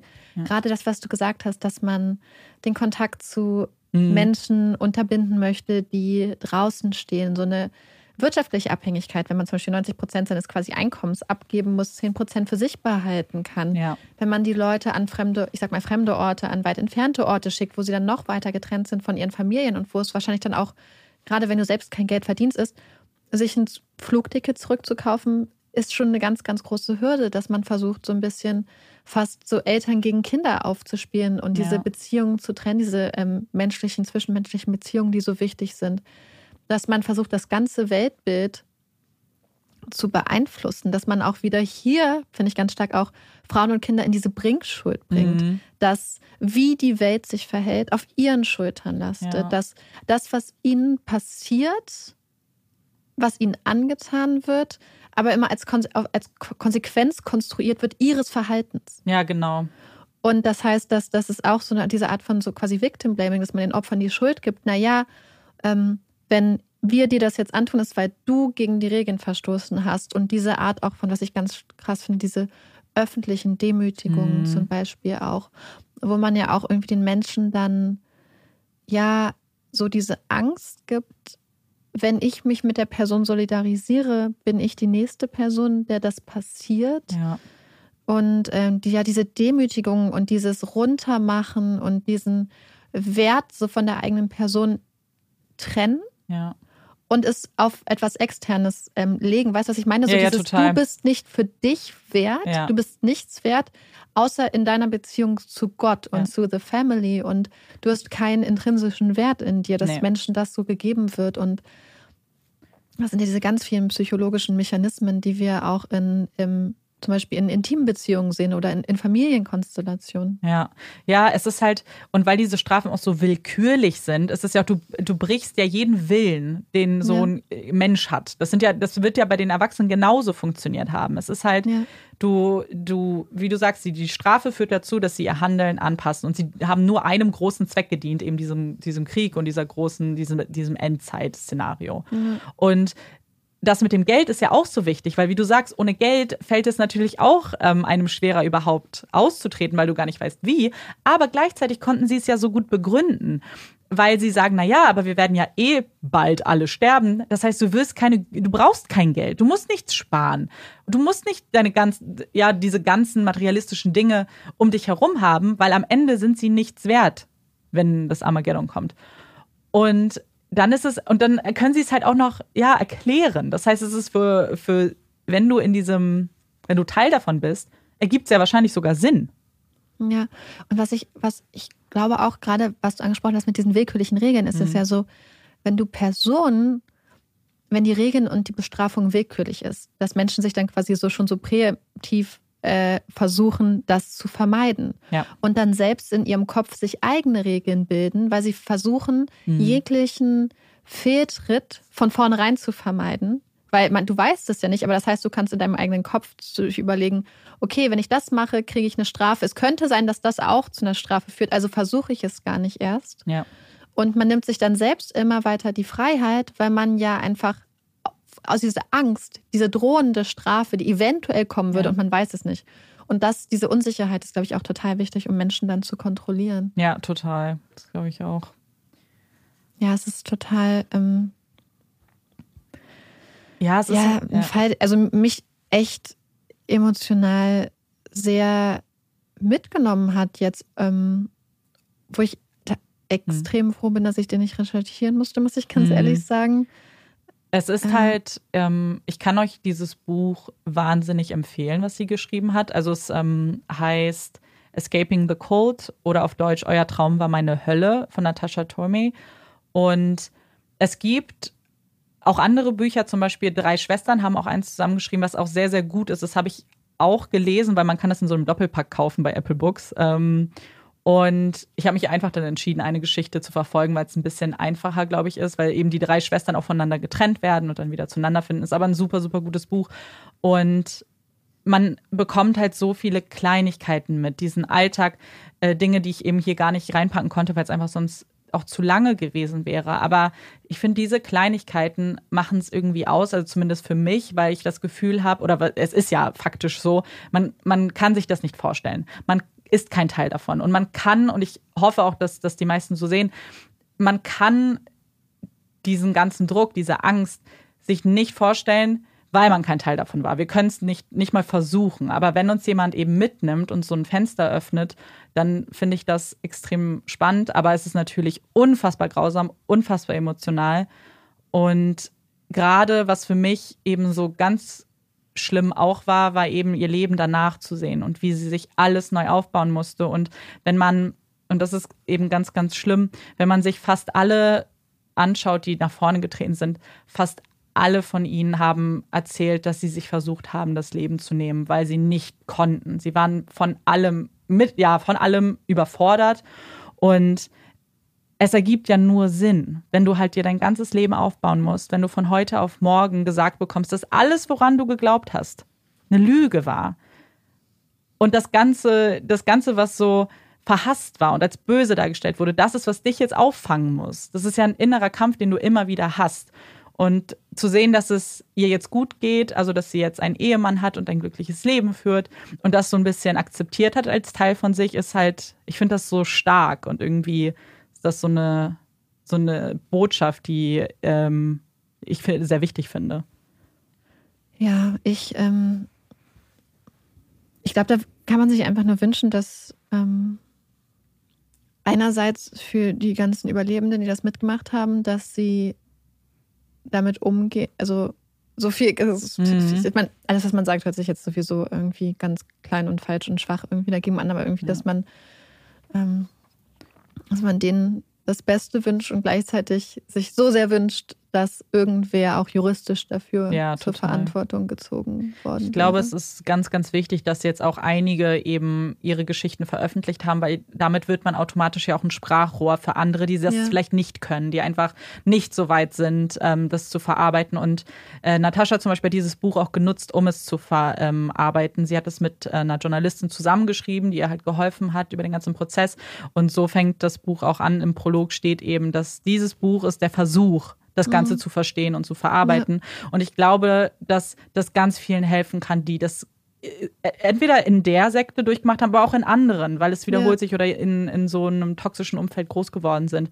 Dass das helfen kann, dass man sich verstanden fühlt, dass man weiß, man ist nicht alleine mhm. und dass das einfach super wertvoll ist. Ja, absolut. Das ist ja auch, wir hatten ja mal den, die Folge jeden dritten Tag mit mm, Luke genau. und Reinhardt und das beruht ja auch auf einem Buch und das haben die beiden auch quasi so ein bisschen zusammengeschrieben das ging als Brief los, um das überhaupt zu verarbeiten, ja. was ihr ganzes Leben und ihre ganzen Erfahrungen war, um das zu erkennen und es zu verstehen. Mhm. Und ähm, ich glaube, das ist von vielen Überlebenden, ähm, auch von, wir, wir haben ja schon öfters ja. Bücher von Überlebenden gelesen, wo ein Buch einfach so diese Möglichkeit ist, das einmal festzuhalten, Gedanken zu ordnen, Sachen vielleicht auch einmal aufzuschreiben und dann von außen nochmal zu betrachten irgendwie. Und ich glaube, ganz, ganz, ganz wichtig ist, und deswegen so wenig dieses Urteil aus London auch ist, mhm. ist es aber trotzdem auch ein Urteil, was ja anerkennt, dass das passiert ist. Ja. Weil ich glaube, was ganz, ganz, ganz Schlimmes ist, wenn es dann nicht anerkannt wird. Genau. Wenn dann so eine schwache Erklärung kommt und ich glaube, es ist einfach so wichtig, dass diesen Menschen das Gefühl gegeben wird, das, was euch angetan wurde, war absolut kriminell, mhm. höchst verbrecherisch, absolut falsch und ja, das ist super wichtig, das ja. finde ich auch. Und eigentlich ist es eben gut, dass es dann alles nicht mehr so im, im Geheimen passiert oder im Dunkeln, dass darüber gesprochen wird und ja, wie du sagst, anerkannt wird. Mich würde noch interessieren, ob ihr diese Sekte schon kanntet. Ich habe das Gefühl, dass jetzt ganz viel äh, in den Medien, also sehr, sehr präsent ist, was Sekten angeht. Und es gibt ja auch mehrere Podcasts. Ich weiß, von Parcast zum Beispiel gibt es einen Podcast, also der beschäftigt sich ja nur mit Colds und Sekten. Der hat auch zwei Folgen über The Children of God gemacht. Also wenn ihr da jetzt noch mehr äh, vielleicht aus so einer ähm, anderen Perspektive hören wollt, weil das natürlich eine sehr emotionale Perspektive ist, weil man ja hier einer Überlebenden folgt, aber mehr so ein bisschen über, über Fakten, auch in die Strukturen, dann kann ich euch das empfehlen. Äh, ja, weil ich, ähm, ich glaube, Marika hatte nichts von ihnen gehört, oder? Oder nee, wusstest überhaupt du? nicht. Ich war total überrascht. Ja, und ich hatte dunkel mal ähm, Interviews gesehen, aber wusste jetzt auch nicht so genau, äh, was da passiert ist. Und dann das so zu hören, ist eigentlich sehr, sehr erschreckend gewesen, muss ich sagen. Ja, ja. Und deswegen würde es mich sehr interessieren. Schreibt das auf jeden Fall mal, ob ihr davon wusstet. Und bevor es jetzt mit unserer Puppy Break weitergeht, möchten wir uns bei unserem heutigen Sponsor bedanken. Und zwar bei HelloFresh. Ihr habt es vorletzte Woche ja schon gemerkt, wir sind sehr, sehr große HelloFresh-Fans. Und Amanda hatte uns vorletzte Folge ja schon einmal vorgeschwärmt von den Gerichten, die sie sich ausgesucht hat. Und weil ich auch schon ein Foto davon gesehen habe, möchtest du uns von deinem Lieblingsgericht berichten? Ja, und ich finde, dieses Gericht ist auch so ein super Beispiel, warum ich so ein großer Fan auch von HelloFresh bin. Und zwar geht es um das Pasta-Rezept, wovon ich euch berichtet habe. Das ist ein Rezept mit einer Mascarpone-Zitronensoße, was an sich schon super, super lecker ist. Aber mein absolutes Highlight an diesem Rezept war das Topping. Und ich habe noch nie in meinem Leben auf meine Pasta ein Topping gemacht, also außer jetzt Käse und Parmesan zum Beispiel. Aber das war so großartig und so lecker und es bestand aus Pistazien, aus Knoblauch, dann Rosmarin, Zitronenschale und Olivenöl und dann Salz und Pfeffer. Und das hat man dann über diese Pasta und diese cremige Soße gestreut und ich fand das so gut, weil es hatte so ein bisschen Crunch, es hatte so eine neue Textur, die Mischung macht es halt total. Und ich werde auf jeden Fall jetzt äh, öfter mal drüber nachdenken, vielleicht meine Pasta noch so ein bisschen aufzupeppen. Und dafür ist HelloFresh total toll. Ihr kriegt ein Gericht komplett in der richtigen Portionsgröße zugeschickt. Ihr kocht das. Und wenn es euch dann gefällt, so gut wie mir das Rezept gefallen hat, dann könnt ihr es danach immer wieder nachkochen, weil ihr seid ja schon überzeugt. Und, und was ich auch einfach so liebe, ist, dass man zum Beispiel kein Risiko eingeht. Weil wenn ja. man zum Beispiel Pistazien braucht und jetzt nicht viel backt oder so, braucht man ja, ja, manchmal nur ganz bisschen. Und bei HelloFresh kriegt ihr das halt einfach alles perfekt abgepackt für die Portionen. Ihr habt keinen Müll über. Ja. Ihr fühlt euch dann nicht gezwungen, die Pistazien nochmal für irgendwas zu verwenden. Wobei, du wirst wahrscheinlich das Topping mm. mindestens noch einmal machen. Hm. Ja, aber das sehe finde ich nämlich auch. Also, das ist bei ganz vielen zum Beispiel Gewürzen auch so. Du bekommst es direkt in der richtigen äh, Grammmenge und hast dann nicht so einen riesen Topf von einem Gewürz, was du vielleicht nicht so oft dann benutzen würdest. Und wenn ihr jetzt überlegt, euch HelloFresh einmal genauer anzugucken, haben wir immer noch so super tolle Angebot von vorletzter Woche für euch. Und zwar gibt es, wenn ihr dem Link bei uns in der Folgenbeschreibung folgt und unseren Code PUPPIES benutzt, 60 Euro Rabatt für euch für die ersten vier Boxen, die ihr bei HelloFresh bestellt. Heißt einmal 25 Euro Rabatt auf die erste Box, 15 Euro für die zweite Box und dann jeweils nochmal 10 Euro für die dritte und vierte Box. Und Leute, wir können es euch wirklich ans Herz legen. Probiert es aus. Ja, und berichtet uns dann auf jeden Schickt Fall. Schickt uns Fotos. Wir lieben Fotos. Ähm, und ja, wir sind ganz gespannt, wie eure Erfahrungen sind und was für Rezepte ihr euch aussucht. Und wir hoffen, dass ihr durch diese kleine Werbeunterbrechung schon ein bisschen durchatmen konntet.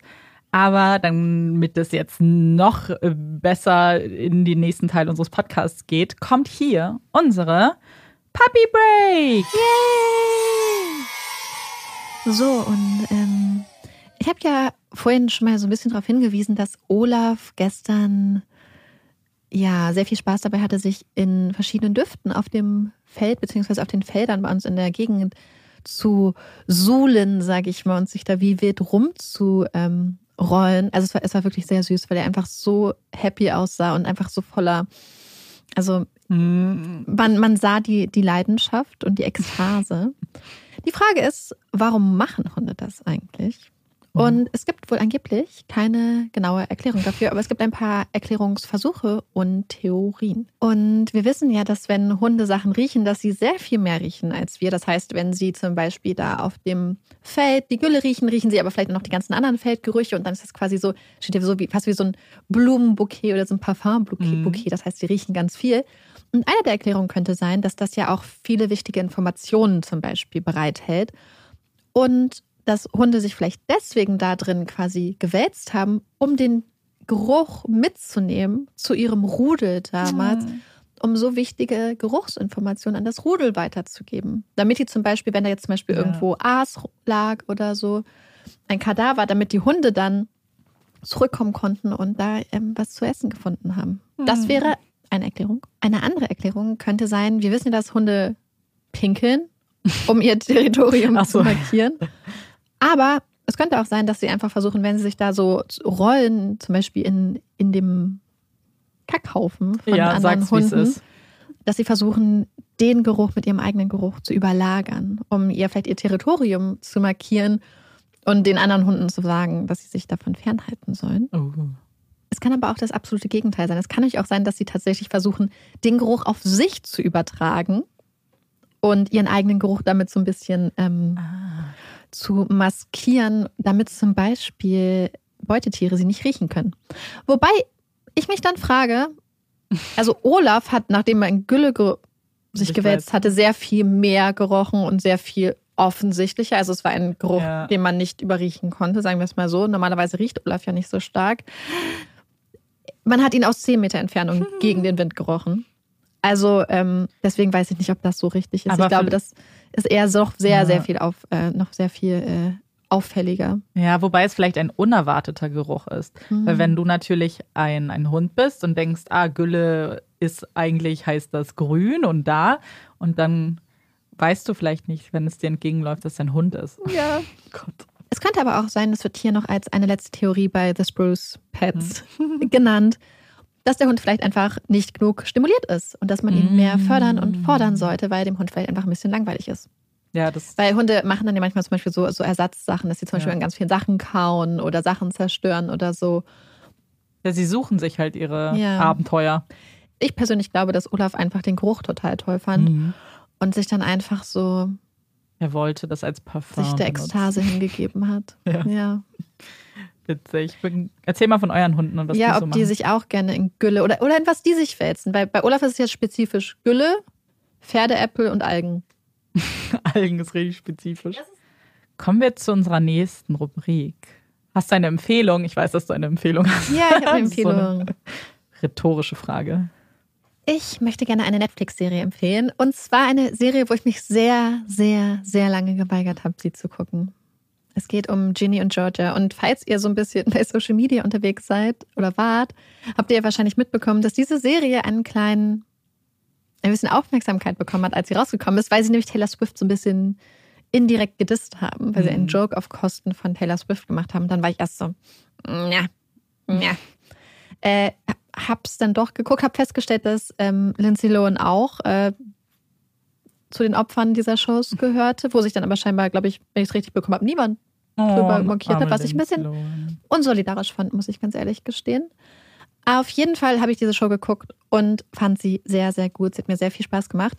Es geht um eine junge Mutter, Georgia, die zusammen mit ihren Kindern Ginny und Austin ein neues Leben anfangen möchte, nachdem ihr Ehemann verstorben ist. Sie ist jetzt junge Witwe und sie ziehen in eine kleine Gemeinde und ja, also ich will eigentlich gar nicht so viel spoilern. Es geht quasi um sie und wie sie sich mit ihren ganzen Fähigkeiten in dieser Gemeinde einlebt. Es geht um ihre Tochter Ginny, wie sie sich in der Schule einlebt, wie sie Freundinnen findet, wie sie ja sich verliebt, wie sich Leute in sie verlieben. Also so eine Mischung auf Coming of Age und gleichzeitig erfährt man aber auch immer viel über diese Vergangenheit von Georgia, von der Mutter und merkt immer, was hinter ihrem Verhalten auch irgendwie so ein bisschen steckt. Es hat so ein bisschen was von Crime, Coming of Age, Comedy, spricht aber auch sehr ernste Themen an. Und ich fand diese Mischung einfach total toll und spannend und total gut. Und ich freue mich jetzt unglaublich auf die zweite Staffel, die hoffentlich bald rauskommt. Und kann euch das wirklich ans Herz legen.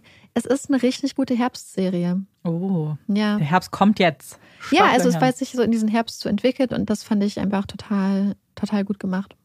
Ja, und weil Marike eine Netflix-Serie empfohlen hat, mache ich einen anderen Streaming-Anbieter. ja, es ist jetzt nur Zufall. Und zwar möchte ich euch auch eine Serie empfehlen. Und zwar The Bold Type auf Amazon Prime. Und ich bin völlig hin und weg von dieser Serie. Ich habe, glaube ich, vor, ich weiß nicht, wann, wann ich dir geschrieben habe, vor zwei oder drei Wochen war es, glaube ich, habe ich ähm, angefangen und bin jetzt bei der Mitte der vierten Staffel. Ähm, ich habe das non-stop geguckt, weil es so eine tolle Serie ist. Also kurz gefasst, es geht um drei junge Frauen, die bei einem Modemagazin arbeiten. Und es geht um ganz unterschiedliche Sachen. Es geht um, um Sexualität, es geht um Beziehungen, um Probleme, um gesellschaftliche Themen ähm, und das alles eben verpackt unter diesem ganzen Thema von Mode und Stars und ähm, das Leben oder ja, das, das Leben als, als Autorin und Journalistin oder eben als Fashionista. Und für mich ist das so das perfekte Kombipaket fast. Ähm, es wird verglichen ganz oft wie ähm, oder beschrieben als das neue Sex and the City und ähm, es passt schon grundsätzlich so von den Themen, aber einfach ins Hier und Jetzt geholt so ein bisschen. Und ich finde es total toll. Ich finde, die Folgen sind immer total cool aufgebaut. Ich habe das Marike vorhin gesagt. Ich liebe einfach, dass in jeder Folge es so ein kleineres Thema gibt und man weiß, am Ende der Folge ist das dann auch abgeschlossen und das Problem in Anführungszeichen ist dann meistens gelöst. Und ich liebe auch ähm, einige der Charaktere sehr, mich sehr gut mit ihnen identifizieren können. Und es gibt insgesamt fünf Staffeln. Die fünfte ist die letzte. Das ist das Serienfinale. Und jetzt passe ich ein bisschen auf, dass ich nicht zu schnell gucke, weil ich glaube, ich werde richtig traurig sein. Ich werde in ein ganz tiefes Loch fallen. Danach könntest du direkt Ginny und Georgia und Ja, Never genau. Have I Ever gucken. Ja, die Sachen, die ich äh, alle noch auf meiner Liste habe Mhm. und abarbeiten muss. Aber ja, das ist Ja. auf jeden Fall eine ganz große Empfehlung. Ja, ich habe auch, glaube ich, die ersten beiden Staffeln oder die ersten hm, drei vielleicht sogar geguckt. Fand das auch sehr gut. Muss ich vielleicht auch mal wieder weiter gucken. Ja. Also deswegen, ich kann jetzt nur für die ersten viereinhalb sprechen. Vielleicht passiert jetzt, ich stell mal vor, so jetzt geht's richtig Jetzt geht's berg. Sabrina. Oh, nee. Oh, nee. Ähm, deswegen, ich, da- dafür keine Haftung, was jetzt passiert. Aber bis jetzt gab es halt noch nicht mal irgendwie so ein Thema, was mich genervt hat sehr. Und das ist eigentlich schon ein ganz gutes Zeichen. Äh, Schreibt uns mal, wer euer Lieblingscharakter Ja. ist, falls ihr es schon geguckt Wir haben habt. festgestellt, wir haben tatsächlich den, denselben Hm. Lieblingscharakter. Und Sollen ich wollte gerade sagen, sollen wir es schon sagen Mhm. oder manipulieren wir dann andere jetzt? Nee, aber ihr, könnt könnt ja dann, ehrlich wenn sein. ihr, ihr könnt, wenn ihr auch äh, mit uns nicht übereinstimmt, dann ist das Ja. ja. auch sehr spannend. Ja, also unser Lieblingscharakter ist Sutton. Ja, weil es war so witzig, weil ich hatte gedacht, ich, ich liebe Sutton Ich liebe einfach, Sutton weil sie auch. ist einfach so toll. Ja. Ihre meinte- ganze Und als Amanda Geschichte. das sagte, war ich so, oh, oh ja. Ja, aber sie ist einfach, weil alles, ich finde, ihre, ihre Geschichten sind mega cool. Ähm, ich finde, ich liebe auch Oliver sehr und deswegen, ich mag so Mhm. deren Beziehung zueinander Ja. mega gerne. Ähm, äh, also bei ihr ist es wirklich so, da habe ich noch nichts gefunden, was mich krass stört. Ja, ja, super. Oh, Ja, dann habt ihr ein paar Serien jetzt. zu gucken, weil Herbst ist Serienzeit oder nicht? Ist das nicht so? Man geht nicht mehr Mm, raus. ich Wahrscheinlich finde- nicht.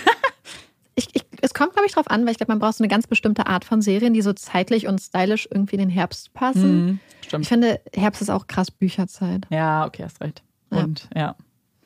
Äh, Marike und ich haben gerade festgestellt, Olaf meckert schon, weil er weiß, was ich jetzt sagen werde, dass wir keine Hot Takes haben. Und wenn man jetzt überlegt, saßen hier bestimmt zwei Minuten, haben so in die Leere gestarrt, uns fällt einfach nichts ein. Deswegen machen wir jetzt was anderes, was aber vielleicht einen Hot Take ergibt.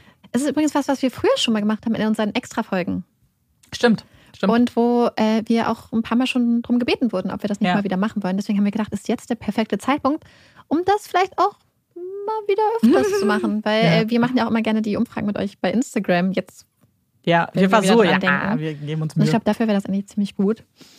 Und zwar geht es um Entweder-Oder-Fragen. Yay! Olaf. Olaf ist auch euphorisch. So, und deswegen habe ich jetzt drei Entweder-Oder-Fragen für Amanda, die ich mir übrigens von diversen Instagram-Accounts abgeguckt habe. Ich habe es einfach schon mal vorbereitet und wissentlich die letzten Wochen, aber ich fand die Fragen ganz spannend. Bin gespannt. Und zwar sahnige Pastasoßen oder tomatige Pastasoßen. Ui. Hm, das ist Ui. richtig schwer, ne?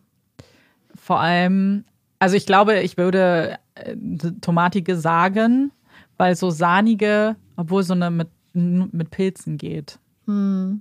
Aber ich finde ehrlich, also ich werde jetzt mich festlegen auf tomatig, aber da muss dann so ein bisschen so Sahne oder Zeugs rein, so Creme Fine Mm. oder irgendwie so, damit die so ein bisschen cremig ist. Ich finde, das sind die besten Soßen. Ja, ich bin total hin und her gerissen, muss ich gestehen. Ah, ich liebe halt so, auch so Ja, Pilzsahnesoße. Pilze liebe ich auch sehr. Total. Du musst dich Ich glaube, ich würde auch tomatige nehmen, weil ich auch so Bollo total Ja, toll finde. Und was ich Neues Bollo. gemacht habe, ich habe mir so quasi das, was man auf Bruschetta drauf macht und habe mir das einfach mit Pasta gemischt. Mhm. So lecker. Ja, es ist schon. Ja. Und auch Ali Olio würde man wahrscheinlich unter Tomatig fast, auch wenn da nicht unbedingt Obwohl da Tomaten gar keine Tomate. Ja, es ist definitiv nicht sahnig, offensichtlich. Ja. Wir haben uns Oh, nächste. Frage dann an dich. Mache ich direkt weiter, das ist jetzt improvisiert. Oh, Pesto oder tomatige? Tomatige, Pastasauce. 100 Pro. Echt? Das ist Wer hat einfach. Pesto? Ich esse fast gar kein Pesto Oh. tatsächlich. Ich war nie so jemand früher, also als ich Mhm. in, nach Berlin gekommen und Ja. in der WG gewohnt haben die, die Studenten immer Pesto und Tomat äh, und Nudeln gemacht und ich bin, ich mag Pesto gar nicht so gern, muss ich sagen. Oh, ich liebe Pesto. Ich liebe, ich liebe selbstgemachtes Pesto. Und also ich mache richtig, richtig viel. Also wenn ich Pesto mache, mache ich es Mhm. eigentlich immer selbst. Also wir haben immer schon so ein paar Notfall-Pesti. Da auch. Keine Ahnung, wie man das nennt. Aber ich mag es total gerne selbst. Und ich finde, es gibt auch so geile Sachen, weil du kannst einfach immer komplett improvisieren, je nachdem, was du für Nüsse da hast und Mhm. alles. Und richtig geil, auch wenn sich das mega eklig anhört, ist Petersilie-Koriander-Pesto Mm, mit ja. so Schwarzkümmel. Das ist so lecker. Oh mein Gott. Ne? Ich glaube, ich würde mich dann. Ah, ist auch so stimmungsabhängig. Vielleicht würde ich sogar auch Tomatensauce nehmen. Aber ich liebe auch Pesto. Ja, ich finde, Tomatensauce kann man halt so krass gut pimpen mit einfach Sachen. Ja. Und Ja, auch ich finde einfach so eine ganz einfache Tomatensauce ist auch was Feines. Mhm. Mit so frischem Basilikum dann danach. Mm, ja. Und jetzt eine ganz, ganz schwere Sache. Beefy Burger oder Chicken Burger? also Beef. Ja, also ich sag jetzt Beef, aber wir, Ah, ja. ihr wisst ja, wir, Ja, ja. wir essen kein Fleisch, also Ja. quasi so. Aber du Beefy Veggie. gesagt hast, ich habe gerade mir dieses Würstchen vorgestellt. so, ich war so, Beefy Nee, so im Burger? Sinne von, äh, Jetzt, von ja, ja. Rin Rinder Also, angehauchter mhm. Burger, also so, so Patty-mäßig oder Ja. so Chicken angehauchter Burger. Ich bin äh, Beef. Ja, ich tatsächlich. Also das ist relativ einfach. Ich war nie so ein großer Chicken Burger Esser. Ich Ja. weiß nicht. Ich finde irgendwie, ich finde Burger so, so, so der einfache klassische Burger. Ähm, da gehört so ein richtig gutes Patty aus Beef oder Substitute drauf. so, und weil ich ja jetzt eine Frage improvisiert habe, habe ich jetzt noch eine Frage. Die letzte. Eher heißer Kaffee oder Eiskaffee? Nee, das ist gemein, das kann ich nicht, kann ich nicht beantworten. Im Sommer kalter Ja. Kaffee, sonst äh, heißer. Ich würde immer heißer nehmen. Ich liebe kalten Kaffee. Marike weiß das auch. Ich liebe. Ist ja auch Kaffee. lecker, aber ich finde so, Wir meinen übrigens nicht deutschen Eiskaffee. Nicht, Ja. mit, nicht mit Vanilleeis, sondern wir meinen oh, Eis. wir haben da neulich schon mal drüber geredet, Mhm. weil ich nämlich als Kind, also was heißt so mit zwölf, nee, mit elf oder so, Ja. gab es bei uns in der Stadt immer, also gab es nicht, gibt es immer noch, ähm, so Eisschokolade. Oh, ich liebe Eis. Und dann halt so, so quasi so ein Kakao mit so einer Würfel, äh, Kugel Vanilleeis und Sahne drauf. Und dann waren wir, glaube ich, den Sommer. Mh, ah, ich glaube, ich habe das in Thailand dann bestellt. Und dann habe ich halt einfach so eine Schokolade bekommen mit Eiswürfeln drin. Und ich weiß noch, wie sad ich war. Vor allem, weil ich glaube, es war sogar bei Starbucks, was ja im Verhältnis Ja. dann richtig, richtig teuer war. Und ich habe mich so schlecht gefühlt, dass ich mir bei Starbucks für so viel Geld so Ja. einen Eiskaffee, also Eisschokolade gewünscht habe und ich sie dann nicht mal mochte, so richtig. Ich habe Ja. mich richtig geschämt dafür. ja, das glaube ich. Vor Und allem danach habe ich es nie wieder bestellt. Trauma. Ja.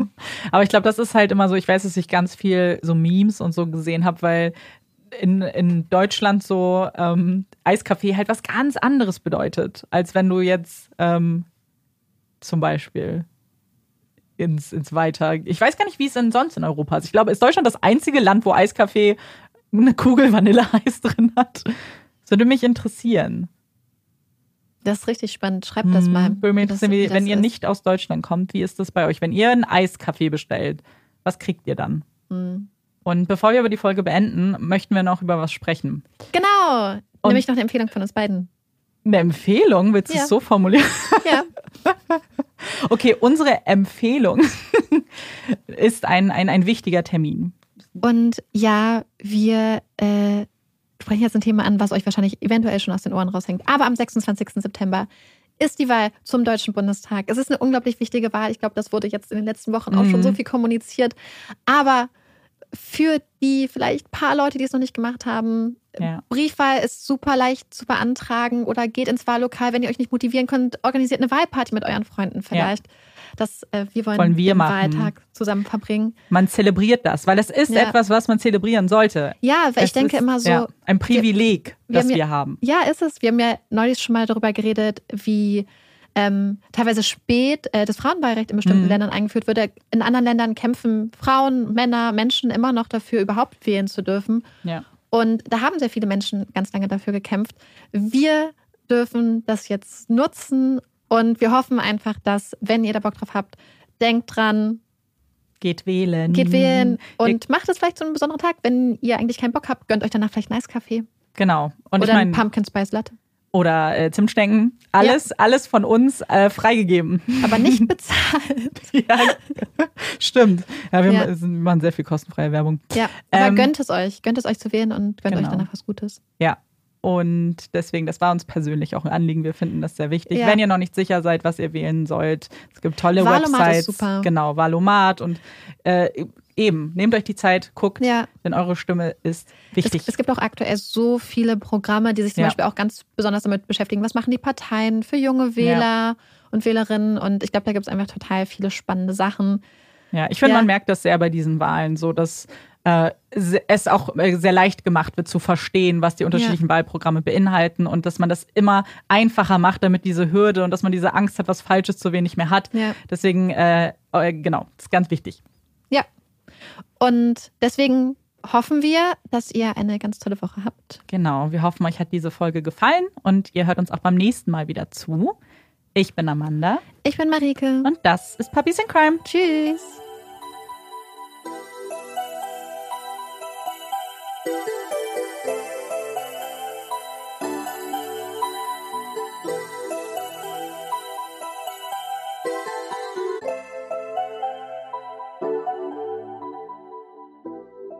Certify your dreams with L Certified by Lexus, voted best certified pre-owned program by U.S. News and World Report for seven years in a row. Available 5.99% APR financing on a 2019, 2021, 22, or 23 L certified RX or RX hybrid for up to 72 months. L Certified by Lexus, exclusively at your Lexus dealer. Call 1 800 USA Lexus for important APR offer and pricing details. 72 monthly payments of 1657 for every thousand finance. Not all customers will qualify. Offer available in the Lexus Eastern area and in March 4th, 2024.